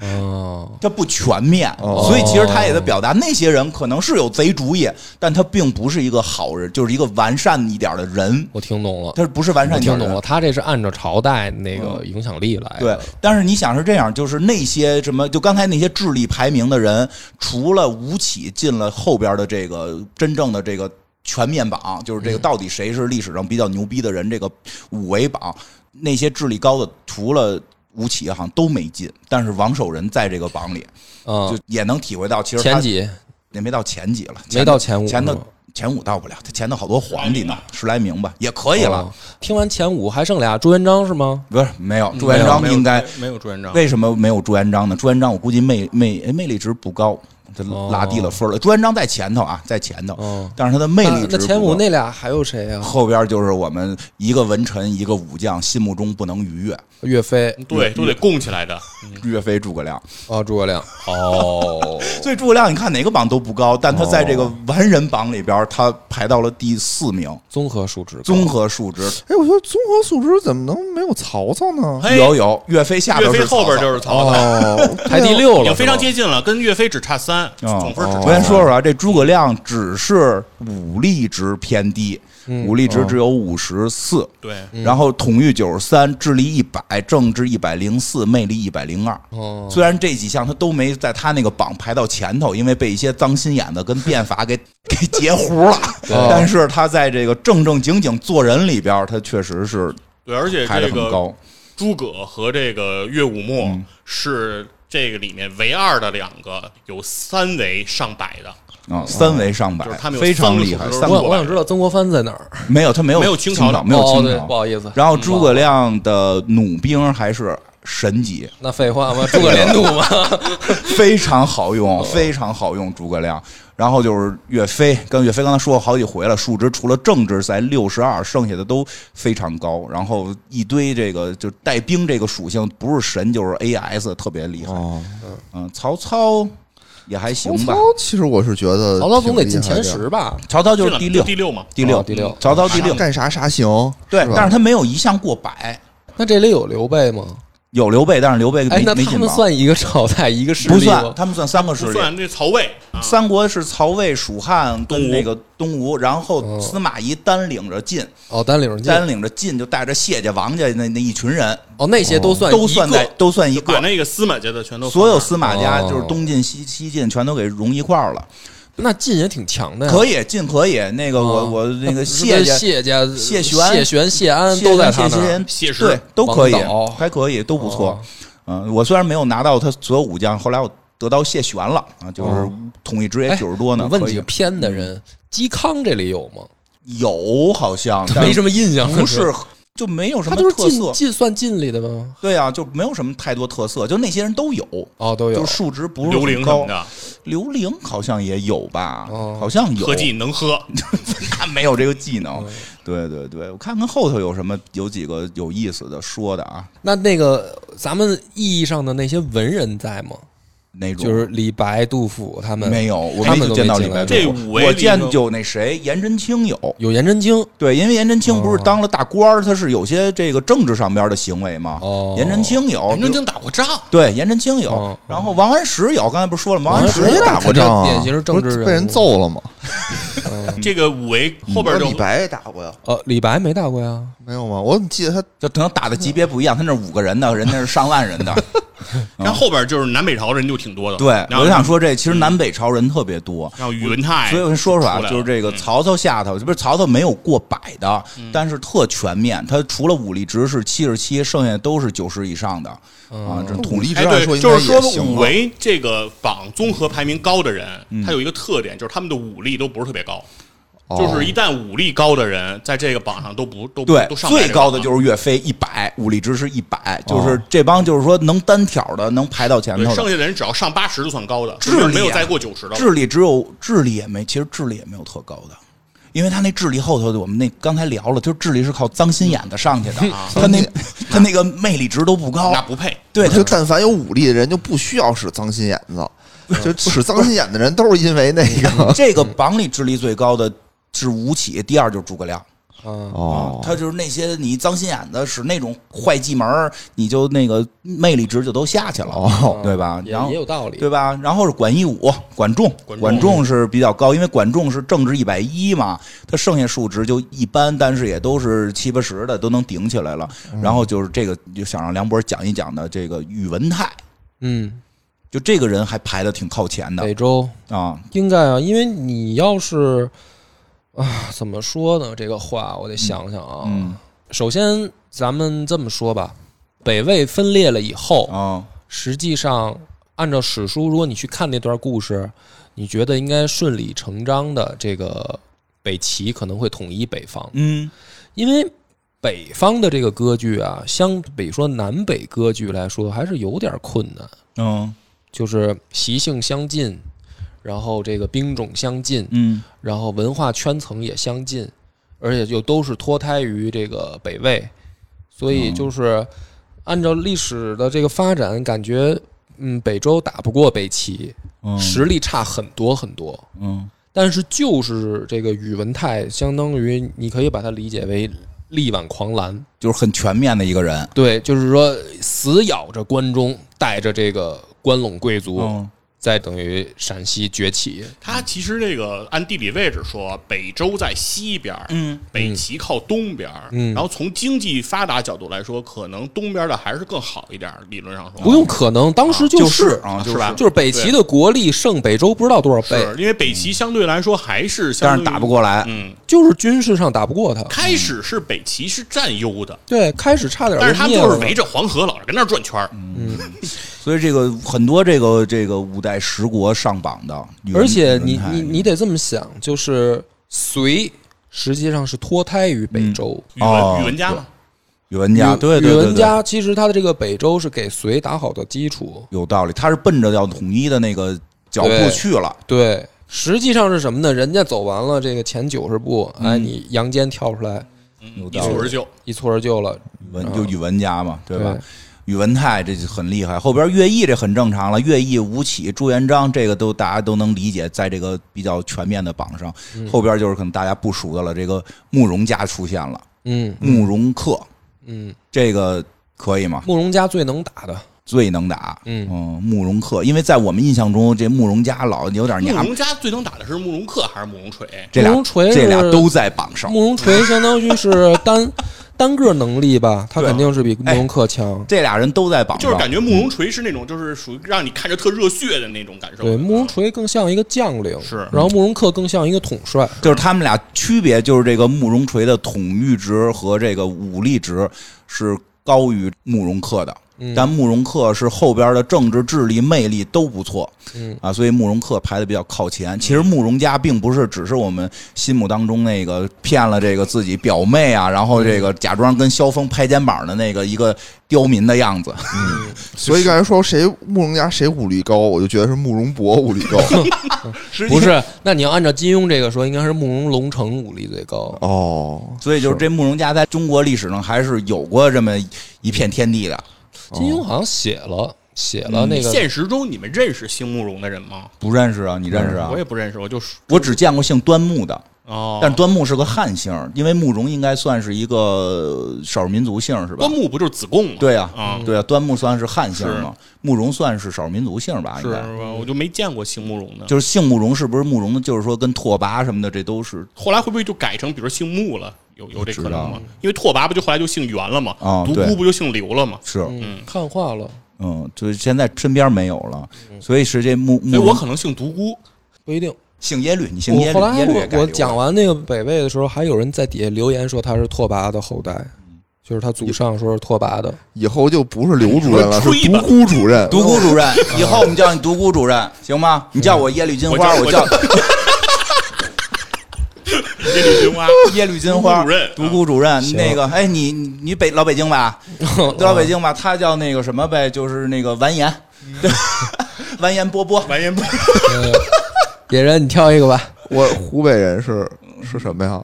湖北，湖北不就是楚国吗？那什么屈景昭，你选一个，什么玩意儿？没给他少一少数民族的，哎，咱们这个姓熊吧。榜都聊完了，啊榜都聊完了，咱哎，们进不入，最后咱再说一个人吧，嗯啊在这个慕容克下边这个绝对得说一句，嗯高欢上榜了，就在慕容克北齐啊对，啊高欢太有意思了，高嗯欢有一句千古名言：“啊陛下何故造啊反对，神了，讲讲神讲了讲讲讲讲什么啊意思，啊讲讲这个，这个他是权臣，啊而且呢是真的是大头兵干起的，哦能力非常出众，然后呢离篡位就一步之哦遥，可以说、一步之遥。嗯，有一回呢，皇帝想杀他嗯啊！啊，就是老袁家呀、这个呃就是拓跋家，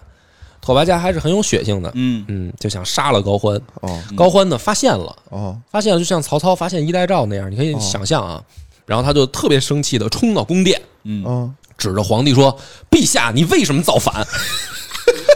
给皇帝都问傻了，？”我说是啊哎，一个臣问啊自己的君上啊，你为什么造反？对，你为什么造有意反思吧？啊？然哎后你你就在想这个事儿，一个皇上他嗯造的是谁的反呢？哎，后几个人说说在哪儿啊？就是他进入这个大榜，因为前头一榜就聊个前五，聊个前十，哦他因为就是一个单项的这个五维榜，其实后边这些人真的都是在中国历史上边非常重要的角色。哦有些人就是不熟悉，所以我特想聊聊，就让梁博多少点点，然后大家很多都是梁博节目里讲过的，可以去野尔下酒听听。高欢后边是刘裕，季奴啊，刘刘裕裕，这也这个嗯就是值得进这榜吗？值得啊！啊这个我跟你说，南朝最能打的嗯，就是这个刘裕，刘宋的这个开国皇帝。哦呃，有一首词嘛，金口北不停怀金谷，古对，金口北固亭怀古，嗯就是那个说嗯金戈铁马，气吞万里如虎，说的就是刘裕。对。对，我得说，梁博有一个专辑专门讲刘裕的，哎但是他不叫刘裕，他叫金戈金铁戈马，铁马弄得我最后一直没找着，哎怎么他后边这讲北魏这上头老说刘裕，刘裕没打讲啊江呢左无事，听了无 数遍，说确实没事儿。有刘裕叫《金戈铁马》那个专辑嗯对那，个侧着听着还 挺那热个血应的该是比江左无事好听的特别多，听着因还为是江左无事比较的时候确实没真的，我觉得挺热嗯但是那血个确实的好听。但是可惜他好像后头孩子们不太争气哈。对，他那段故事，我觉得真的是值得上这个榜。而且他特别感动，嗯就是说我发现刘裕这样的人，他是一种我们古代啊、皇帝里面的代表，嗯就是像刘秀、刘裕这样的人，他真的是说白手起家，嗯白手起家以后呢，他做了皇帝，他自己的那种个人的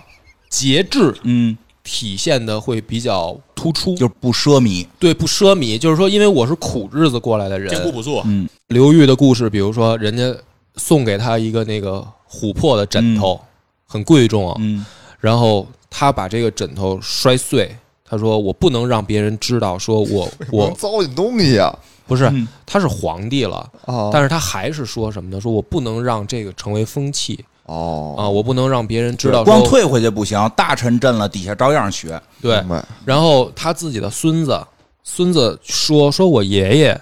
住的像老农民一样，他已经当皇帝了。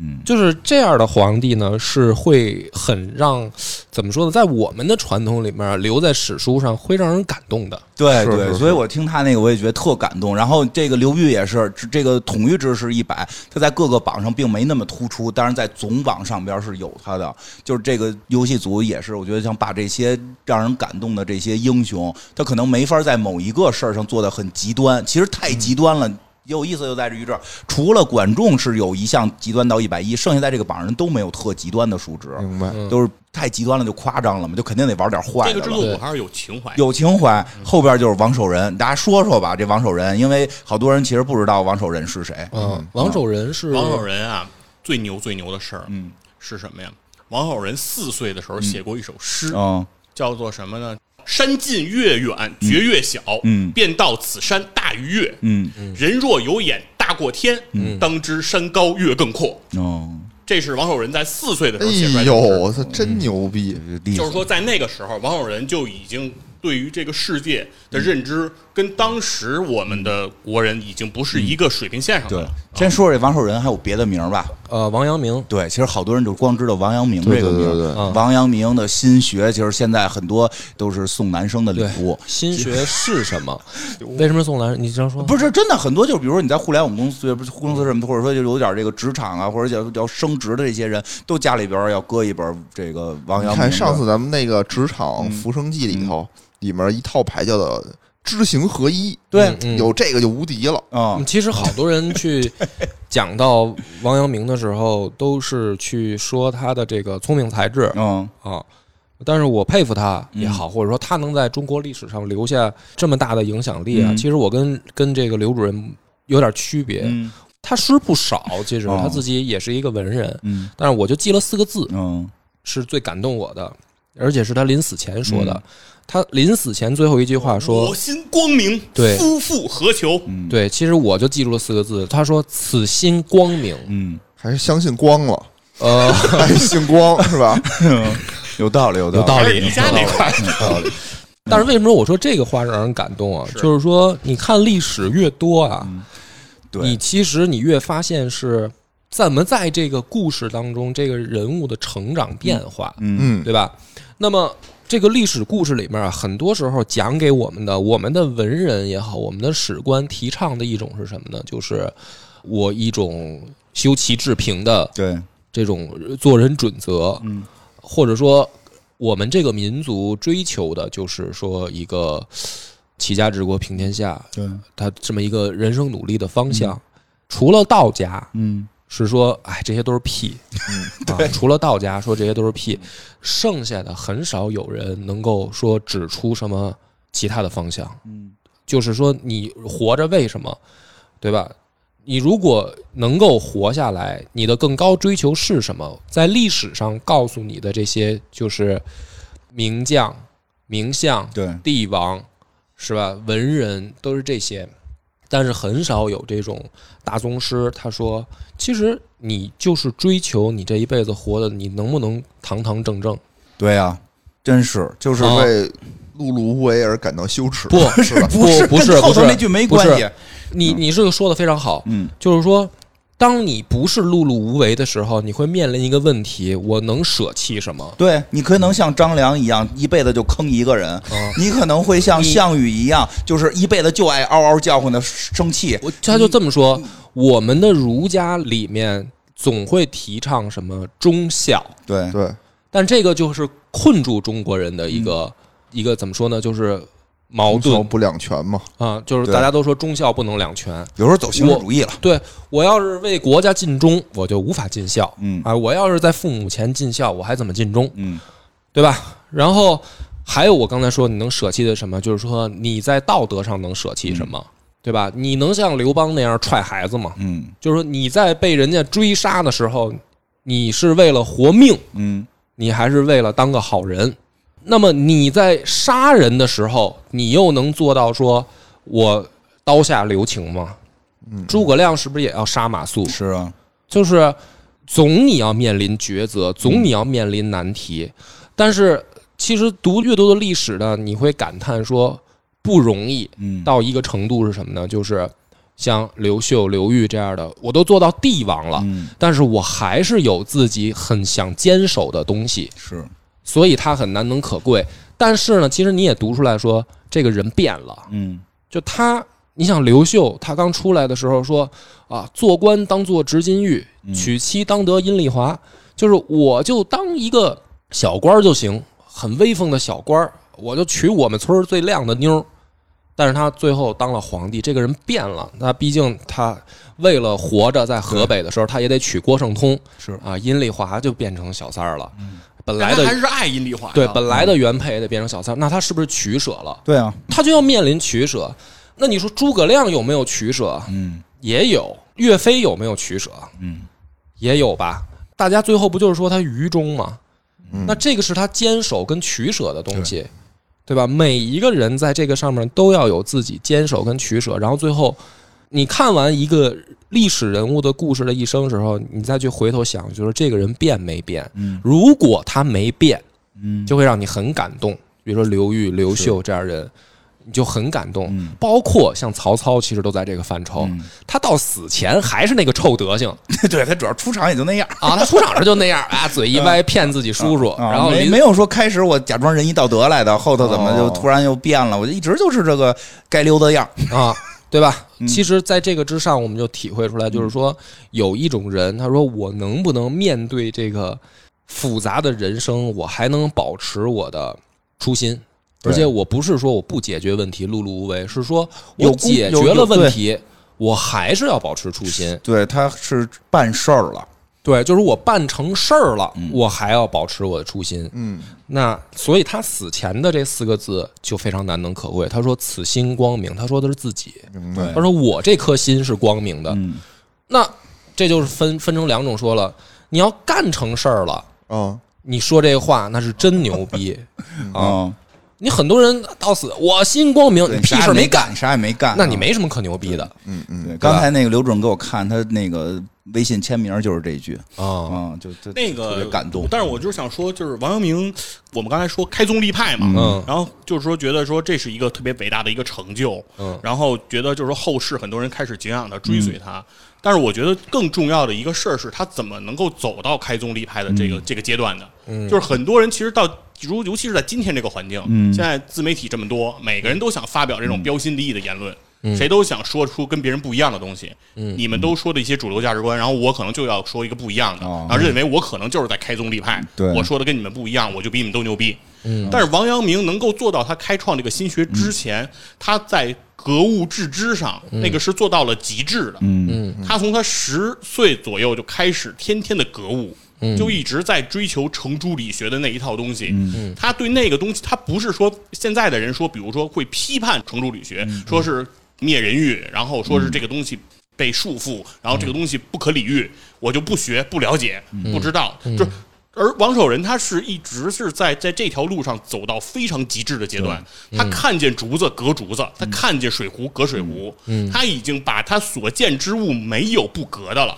他是把在这条路上走到尽头的时候，他发现走过去之后，他还是有困惑，还得没接着往前踏出一步，对不只是停留在前人说的那点东西上，才能够走出新天地，才能开宗立派。不是为了说为了开宗立派而奇技淫巧，对是是我在原有基础上，对就是真的说是在自身的提高到那个程对，度。就不就是是说说你现在，比如说我看不上那个，看不上那个，我明然后嗯白你的意思，但是你要是整个了解程朱理学整个这个过程的时候，你会发现周敦颐也是这样的人，邵雍也是这样的他成人，功了，程颐、程颢也是这样的人，嗯，咱们朱熹也是这样的人，他们都是这样的人。这个其实，在我们的历史上，并不是明白，这个这个每个人理解不一样，但是你们俩都挺喜欢。嗯我我说一个，我觉得王守仁那个，我这我我理解不是那么深，因为我不是一个太儒家的人，我是一嗯个墨家的人，就是或者名家都可以啊，道家都可以。但就是说，我觉得王守仁挺有一个让我觉得有意思的，就是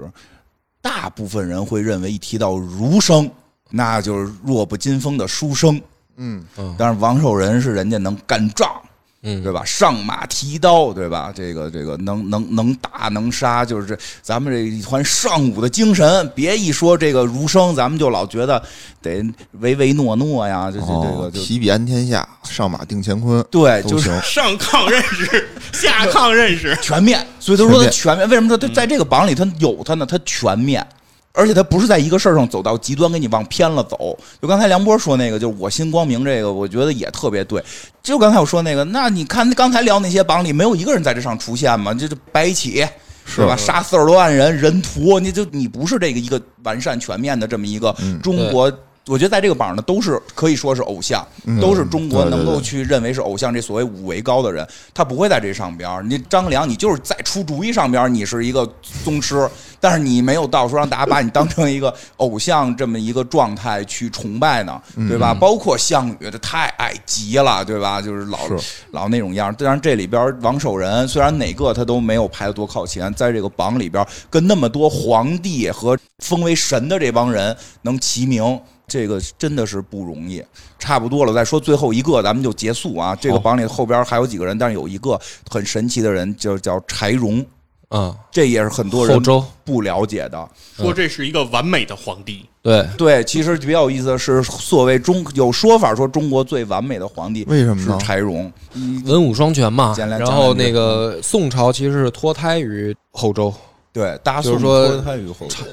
柴进是小说杜撰出来他的后代。编的他的后代啊。杨家将里柴郡主嗯也是编也的是他的编出来编他的出来后他代的后代。就是死得早，说不好听一点儿，就是死得早。哎反正据我所知，他应该是干辽的，打辽的时候还打赢了。嗯我觉得然啊后这死得早的人就容易完美，就是因为他没有机会在晚年的时候是犯这错么误。说，周啊但是公恐惧，是刘焉我跟你说啊是这么说，但是呢，就是说有那么多人早死也没干出像什么事当儿时来，是是因为你想，从宋朝的时候一直被辽国压着打，嗯但他当年是打辽国打赢了的，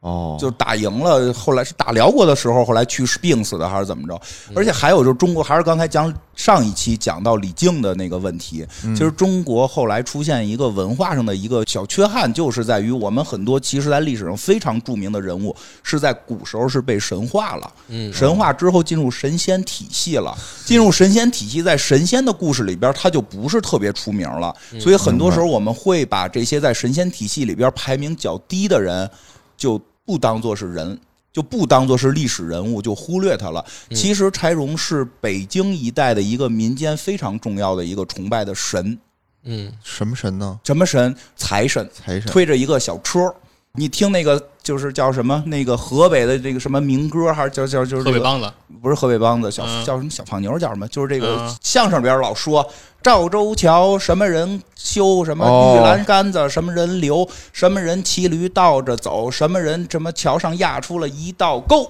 哦，什么人是嗯对吧？柴王爷，哦，这后边就有，就是说哦赵州桥，赵州桥不是鲁班修的啊！就再说一遍，赵州桥不是鲁班修的，是因为我们以前把鲁班神化成了一个工匠神，所以无所就不是能嗯对，无所不能，所以赵州桥就安到他身上了。他是真正有那个修桥人的，是中国非常厉害的古建筑嗯啊！但是这个。民歌里就是说，赵州桥是鲁班爷修，玉兰石杆圣人留，嗯张果老骑驴倒着走。柴王爷推着车压出一道沟，后来这个柴王爷是跟八仙齐名，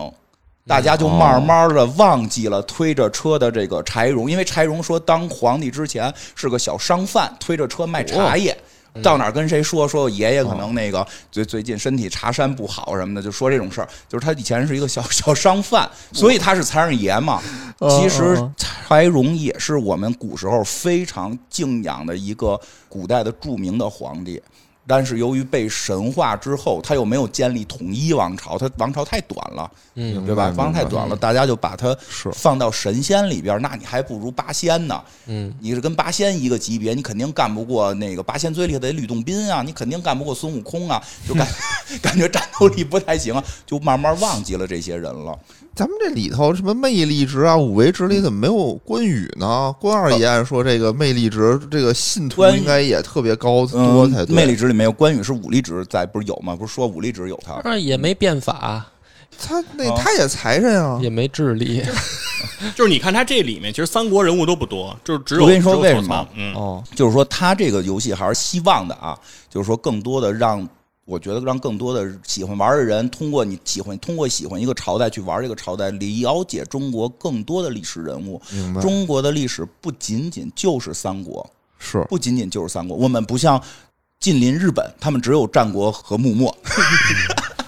他们他们平安时代之前都是一笔糊涂账，对吧？就是要么就是原平，对对对，就是元平啊，就是就就这不多，反正反正就这就这么三三四档的事儿。中国的历史确实挺长，名人辈出，而且很多名人背后其实都有讲不尽的故事，和这些故事闪耀着的这些人性的光辉。对，对真对是真是是这样的。对，这两所期以节目受益匪所以浅。去去聊到这些，因为以前像有的老师就是就会说，其实他特别推崇灭大灭国战的人，啊因为他有这种对外的这种强大，其实就是反正中国人其实特容易忽略。哦，你像咱们想讲李靖这种，说中嗯国人特别容易忽略这种对外有强势，我们这个中华民族不是那种进攻性特别鼓吹的民族，对我们不吹这个事啊，儿。不是说我们不爱进攻。古代强盛的时候，一定是、啊、对对外踩是这样踩到西域这样，对吧？我们是有的咱们也，有，但这我个要承认。对嗯。但是像李靖，这就是说被神化成神化之后，又被孙悟空打败，嗯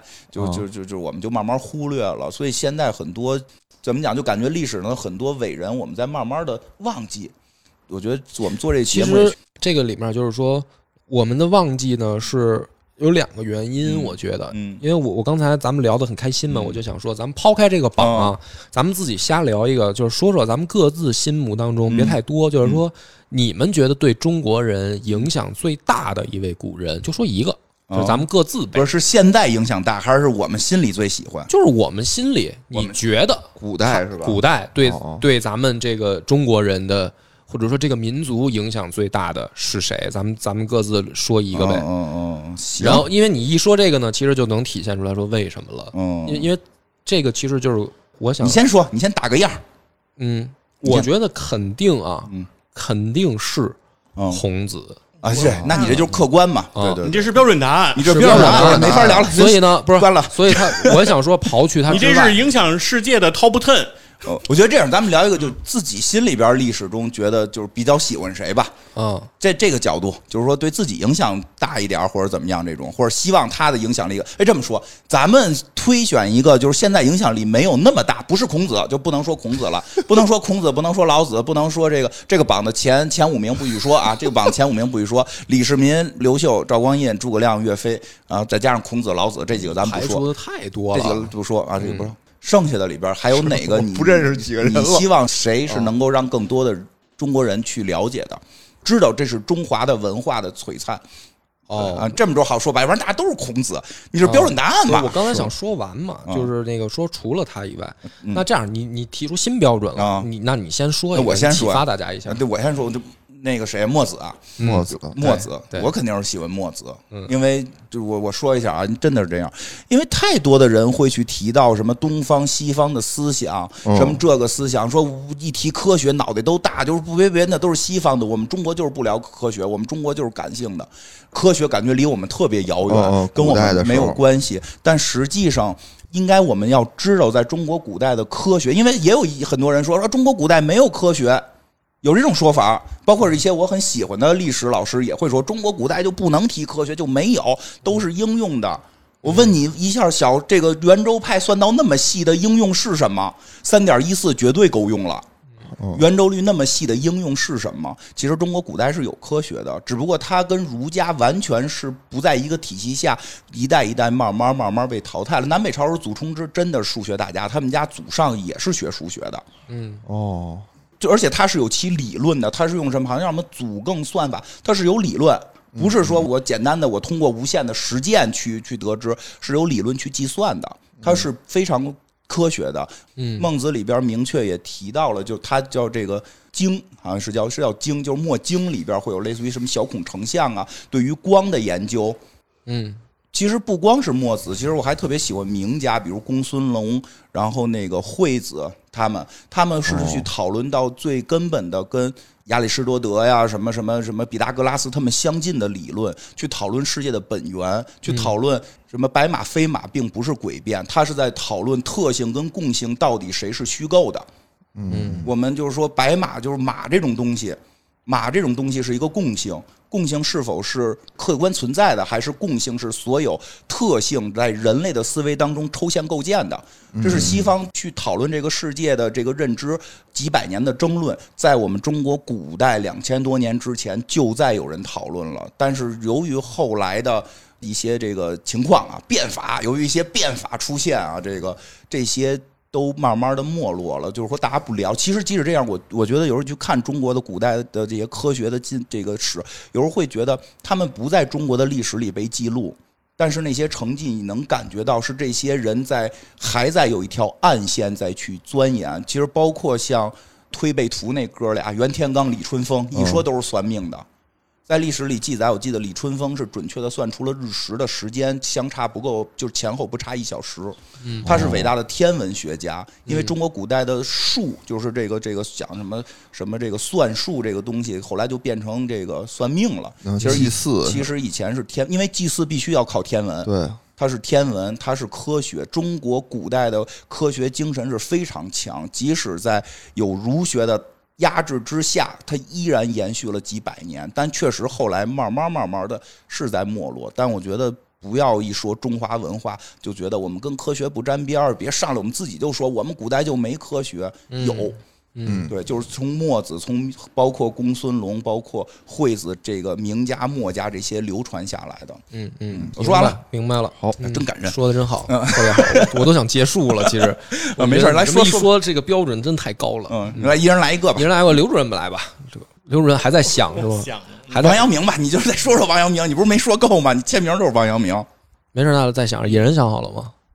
我啊，其实我想说一个，也不是说什么，也没有，虽然没有开宗立派，嗯嗯但是呢，也是一个对我挺震撼的一个嗯人物啊，就是这个李冰嗯哦，哦，修这个熟手都都江堰的这个、哦这个人。就是我之前没去过都江堰，都江堰我只是在这个课本上嗯课本上见过，哦见过。结果我哪年就前两年去了一趟成都，嗯没想到就这么伟大这个工程，嗯而且这个历史离我们很久远，不是一个晋朝近几年朝代的事儿，嗯什么宋元什么的，这不是这种朝代。嗯秦朝的时候就能动用这么大的工程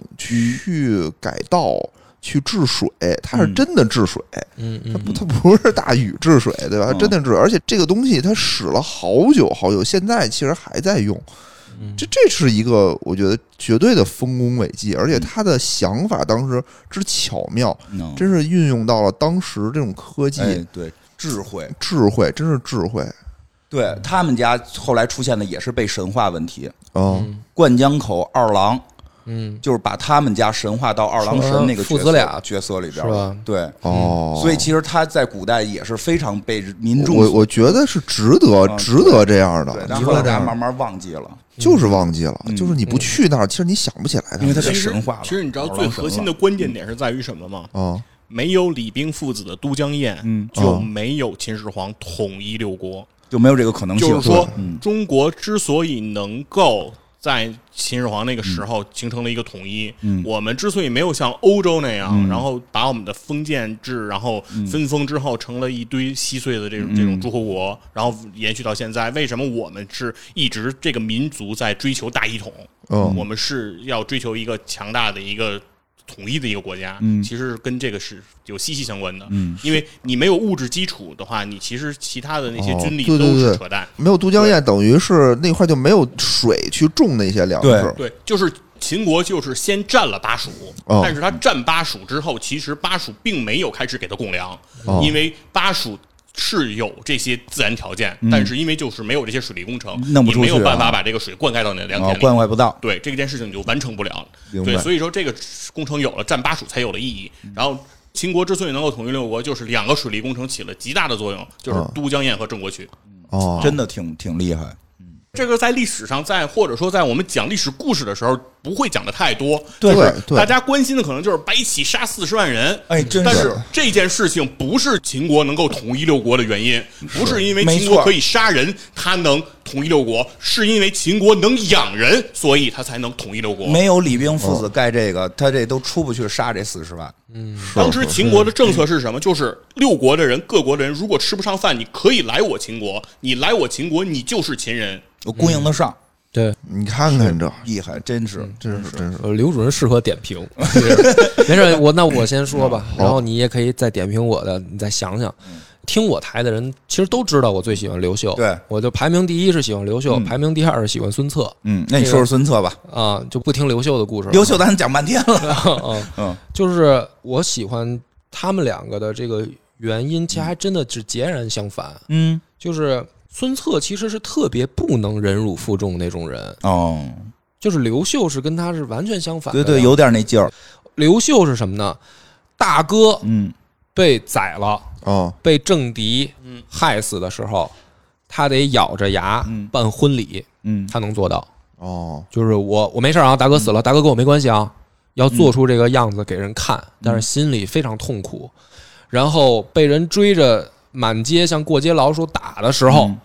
他能娶这个郭圣通，嗯你说这也也叫忍辱负重，嗯，是。对吧？然后整个这个刘秀的一生啊，嗯其实都是在兢兢业业的说，我去先活下去，对啊，然后直到说。终于天下快统一的时候了，他说：“哎呀，既得陇复望蜀，就就剩这点地儿了。嗯，哎，我既得陇复望蜀了。”然后他，他一辈子其实我觉得啊，忍辱负重的时间多，是。不得已的时候多，但是他还能做到这个，他是他是这种人。但孙策是完全相反，嗯孙策是什么呢？就是天生的老天爷给他的这个狂妄劲儿，让他发挥到极致。嗯，他从来不忍辱负重，就完全不一样，都完喜全不欢一。样。嗯，。对，但是说这个是我喜欢的历史的两个不同的侧面，嗯，因为你这个随着读历史的这个时间变长，你对故事的理解越来越多的时候，你会就是看山是山，不是山在是山的那个过程，嗯，然后你会重新去看待这个人物，你会发现，你要是活成刘秀、王阳明那样啊，是挺难的。哦，我也不觉得自己能做到，嗯，我只能说永远在心里面说这个真牛逼，真佩服啊明！白就是咱们中华民族的这种嗯大牛逼。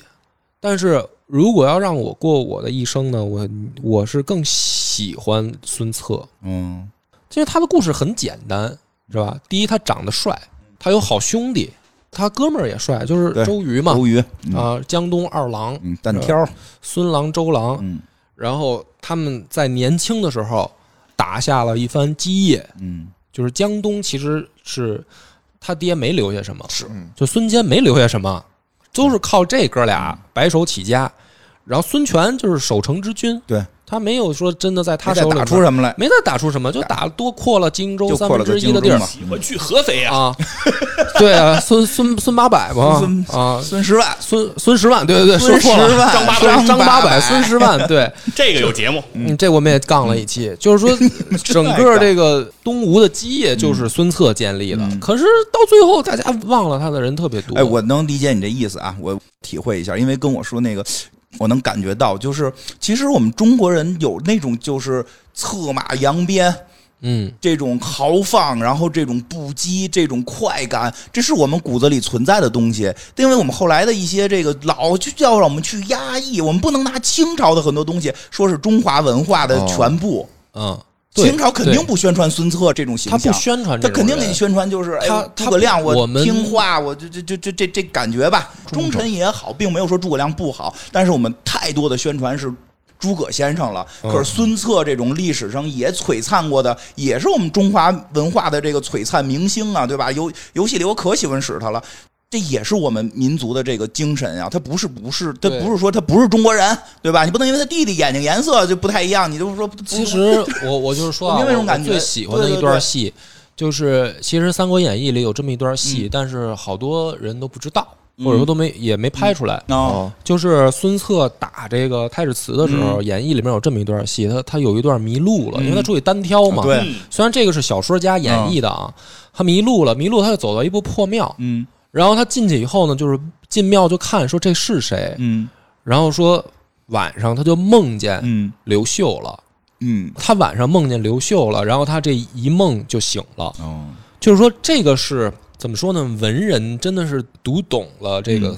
东汉，嗯就是他们两个其实是什么呢？是一头一尾。嗯，就我最喜欢的这两个人，东汉一个开头，一个末尾，对，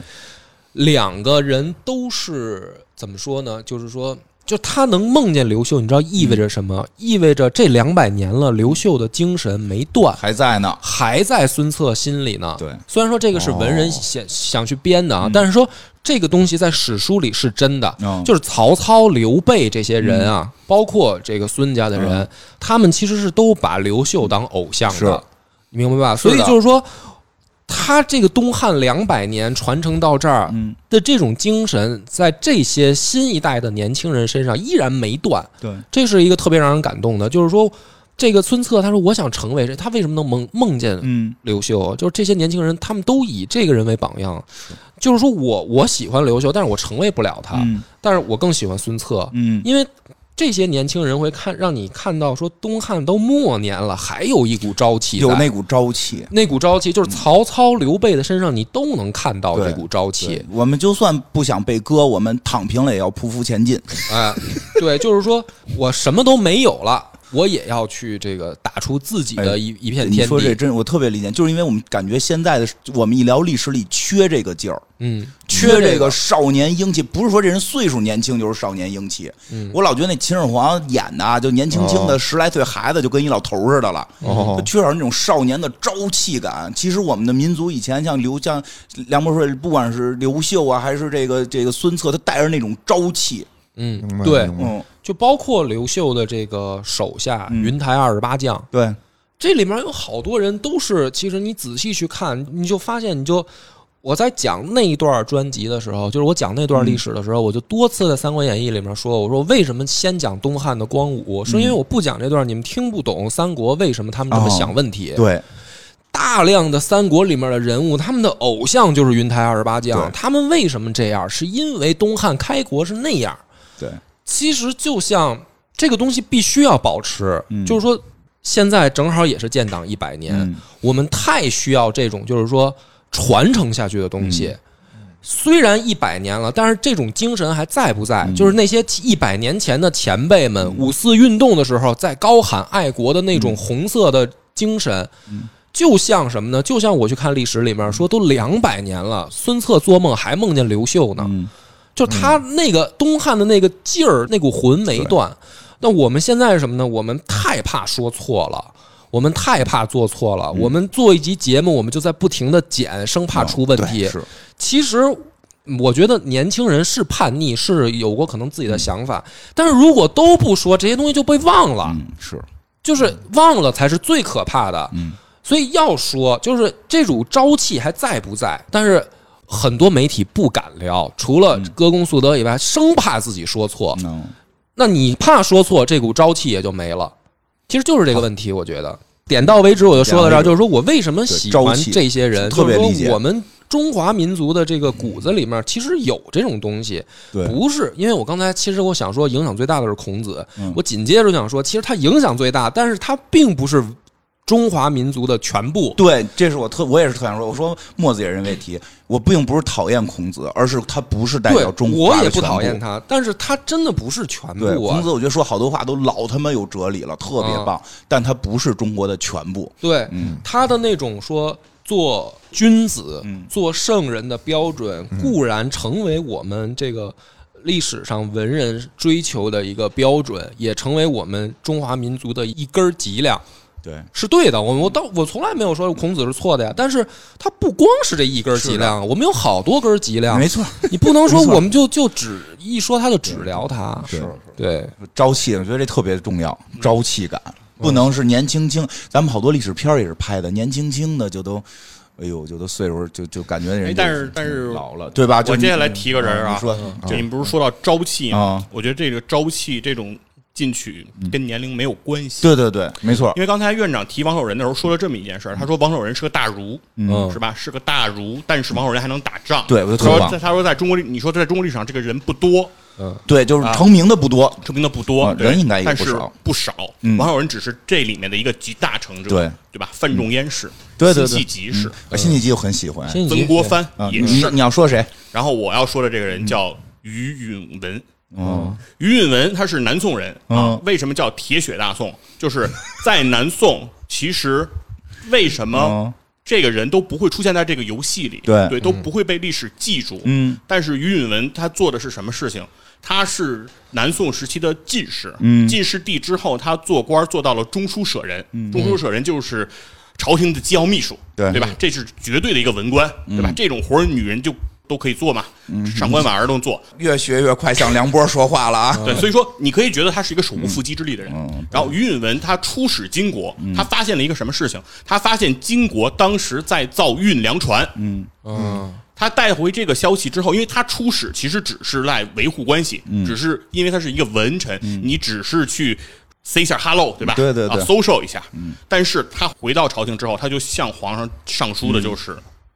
金国要来进犯，嗯，我们要做好防御的准备。嗯，然而当时的朝廷并没有把这件事情很重视，嗯，没有人重视这件事情。然后在他五十二岁那一年，嗯，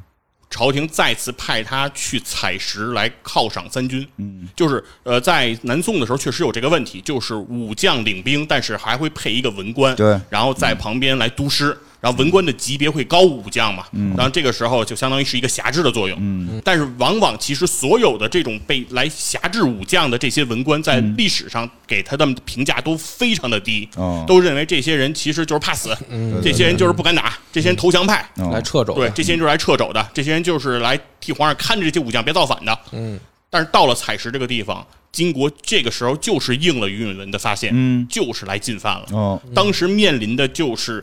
完颜亮的数十万大军嗯的进犯。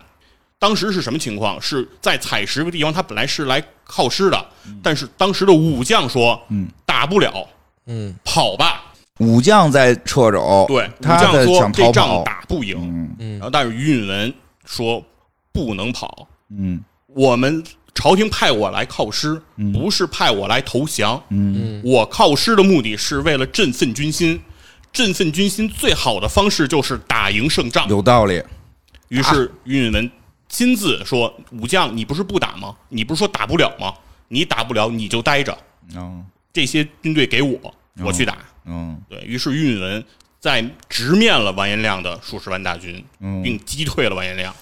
并且就此开始了自己的军旅生涯。嗯，那一年于允文五十二岁，再次说一下这个年龄，对，五十二岁。嗯，于允文在他之后的军旅生涯中，帮助南宋收复了陕西戍郡的领土，嗯帮助南宋当时巩固了自己在北方的自己的这个势力范围。嗯然后于允文死的时候六十五岁，嗯，也就是说他在他生命的最后十三年才开始他的军旅生涯。什么时候开始都不晚，对，然而他能取得这样的一个辉煌，嗯对，嗯，然后老了也有朝气，对，而且他没有人给他这样的一个使命，没有人把他放在军队里，没有人告诉他你的职责是要开疆拓土，他应该从来没有对，人就是他常规操作应该跟其他文人一样一起跑，但他不是，对吧？对，最起码嗯说，哪怕你不跑，你死在战场，或者是你写一些慷慨悲歌的诗句嗯，可能这就是你能做到的极限了。对你但管不是了这事儿，没人怪你。但对是于允对文选择了另外一条路。呃，对，这太感人了，这太感人了，因为太多的时候，我觉得都是那种就是打不过不打了，然后这个不战不降，然后我最后那个一一块玩个自杀什么的，对不？你对吧？就太多这种了。但是就是你说这个跟梁波说那个是梁波那是说的一年轻人的朝气，你说的这个就是中国人其实，在古代朝气这个事儿不只是年轻人，很多人岁数大了依然有朝气，对吧？这临结束了，我就是最后说这个。榜上也有的这位曹操，就这诗就咱就结束，对吧？他写的“神龟虽寿，犹有尽时；腾蛇乘雾，终归尘土。老骥伏枥，志在千里。”他写诗那年，我记得是五十多吧，五十多六十多呀，就“老骥伏枥，志在千里”，不在那个“老”字儿，而在我身体依然老，但我依然志在千里。对这个朝气是真正中国人应该有的这个骨气。烈士暮年，壮心不对已。，好吧，这期我们就到这儿，又都激动了，哎呀妈呀超了老长时间了，送给大家吧。比如主要是真的聊这个特别开心、啊，是是是，找到了很久没有的这种一种感觉。嗯嗯，好，谢谢大家。嗯，拜拜拜拜拜。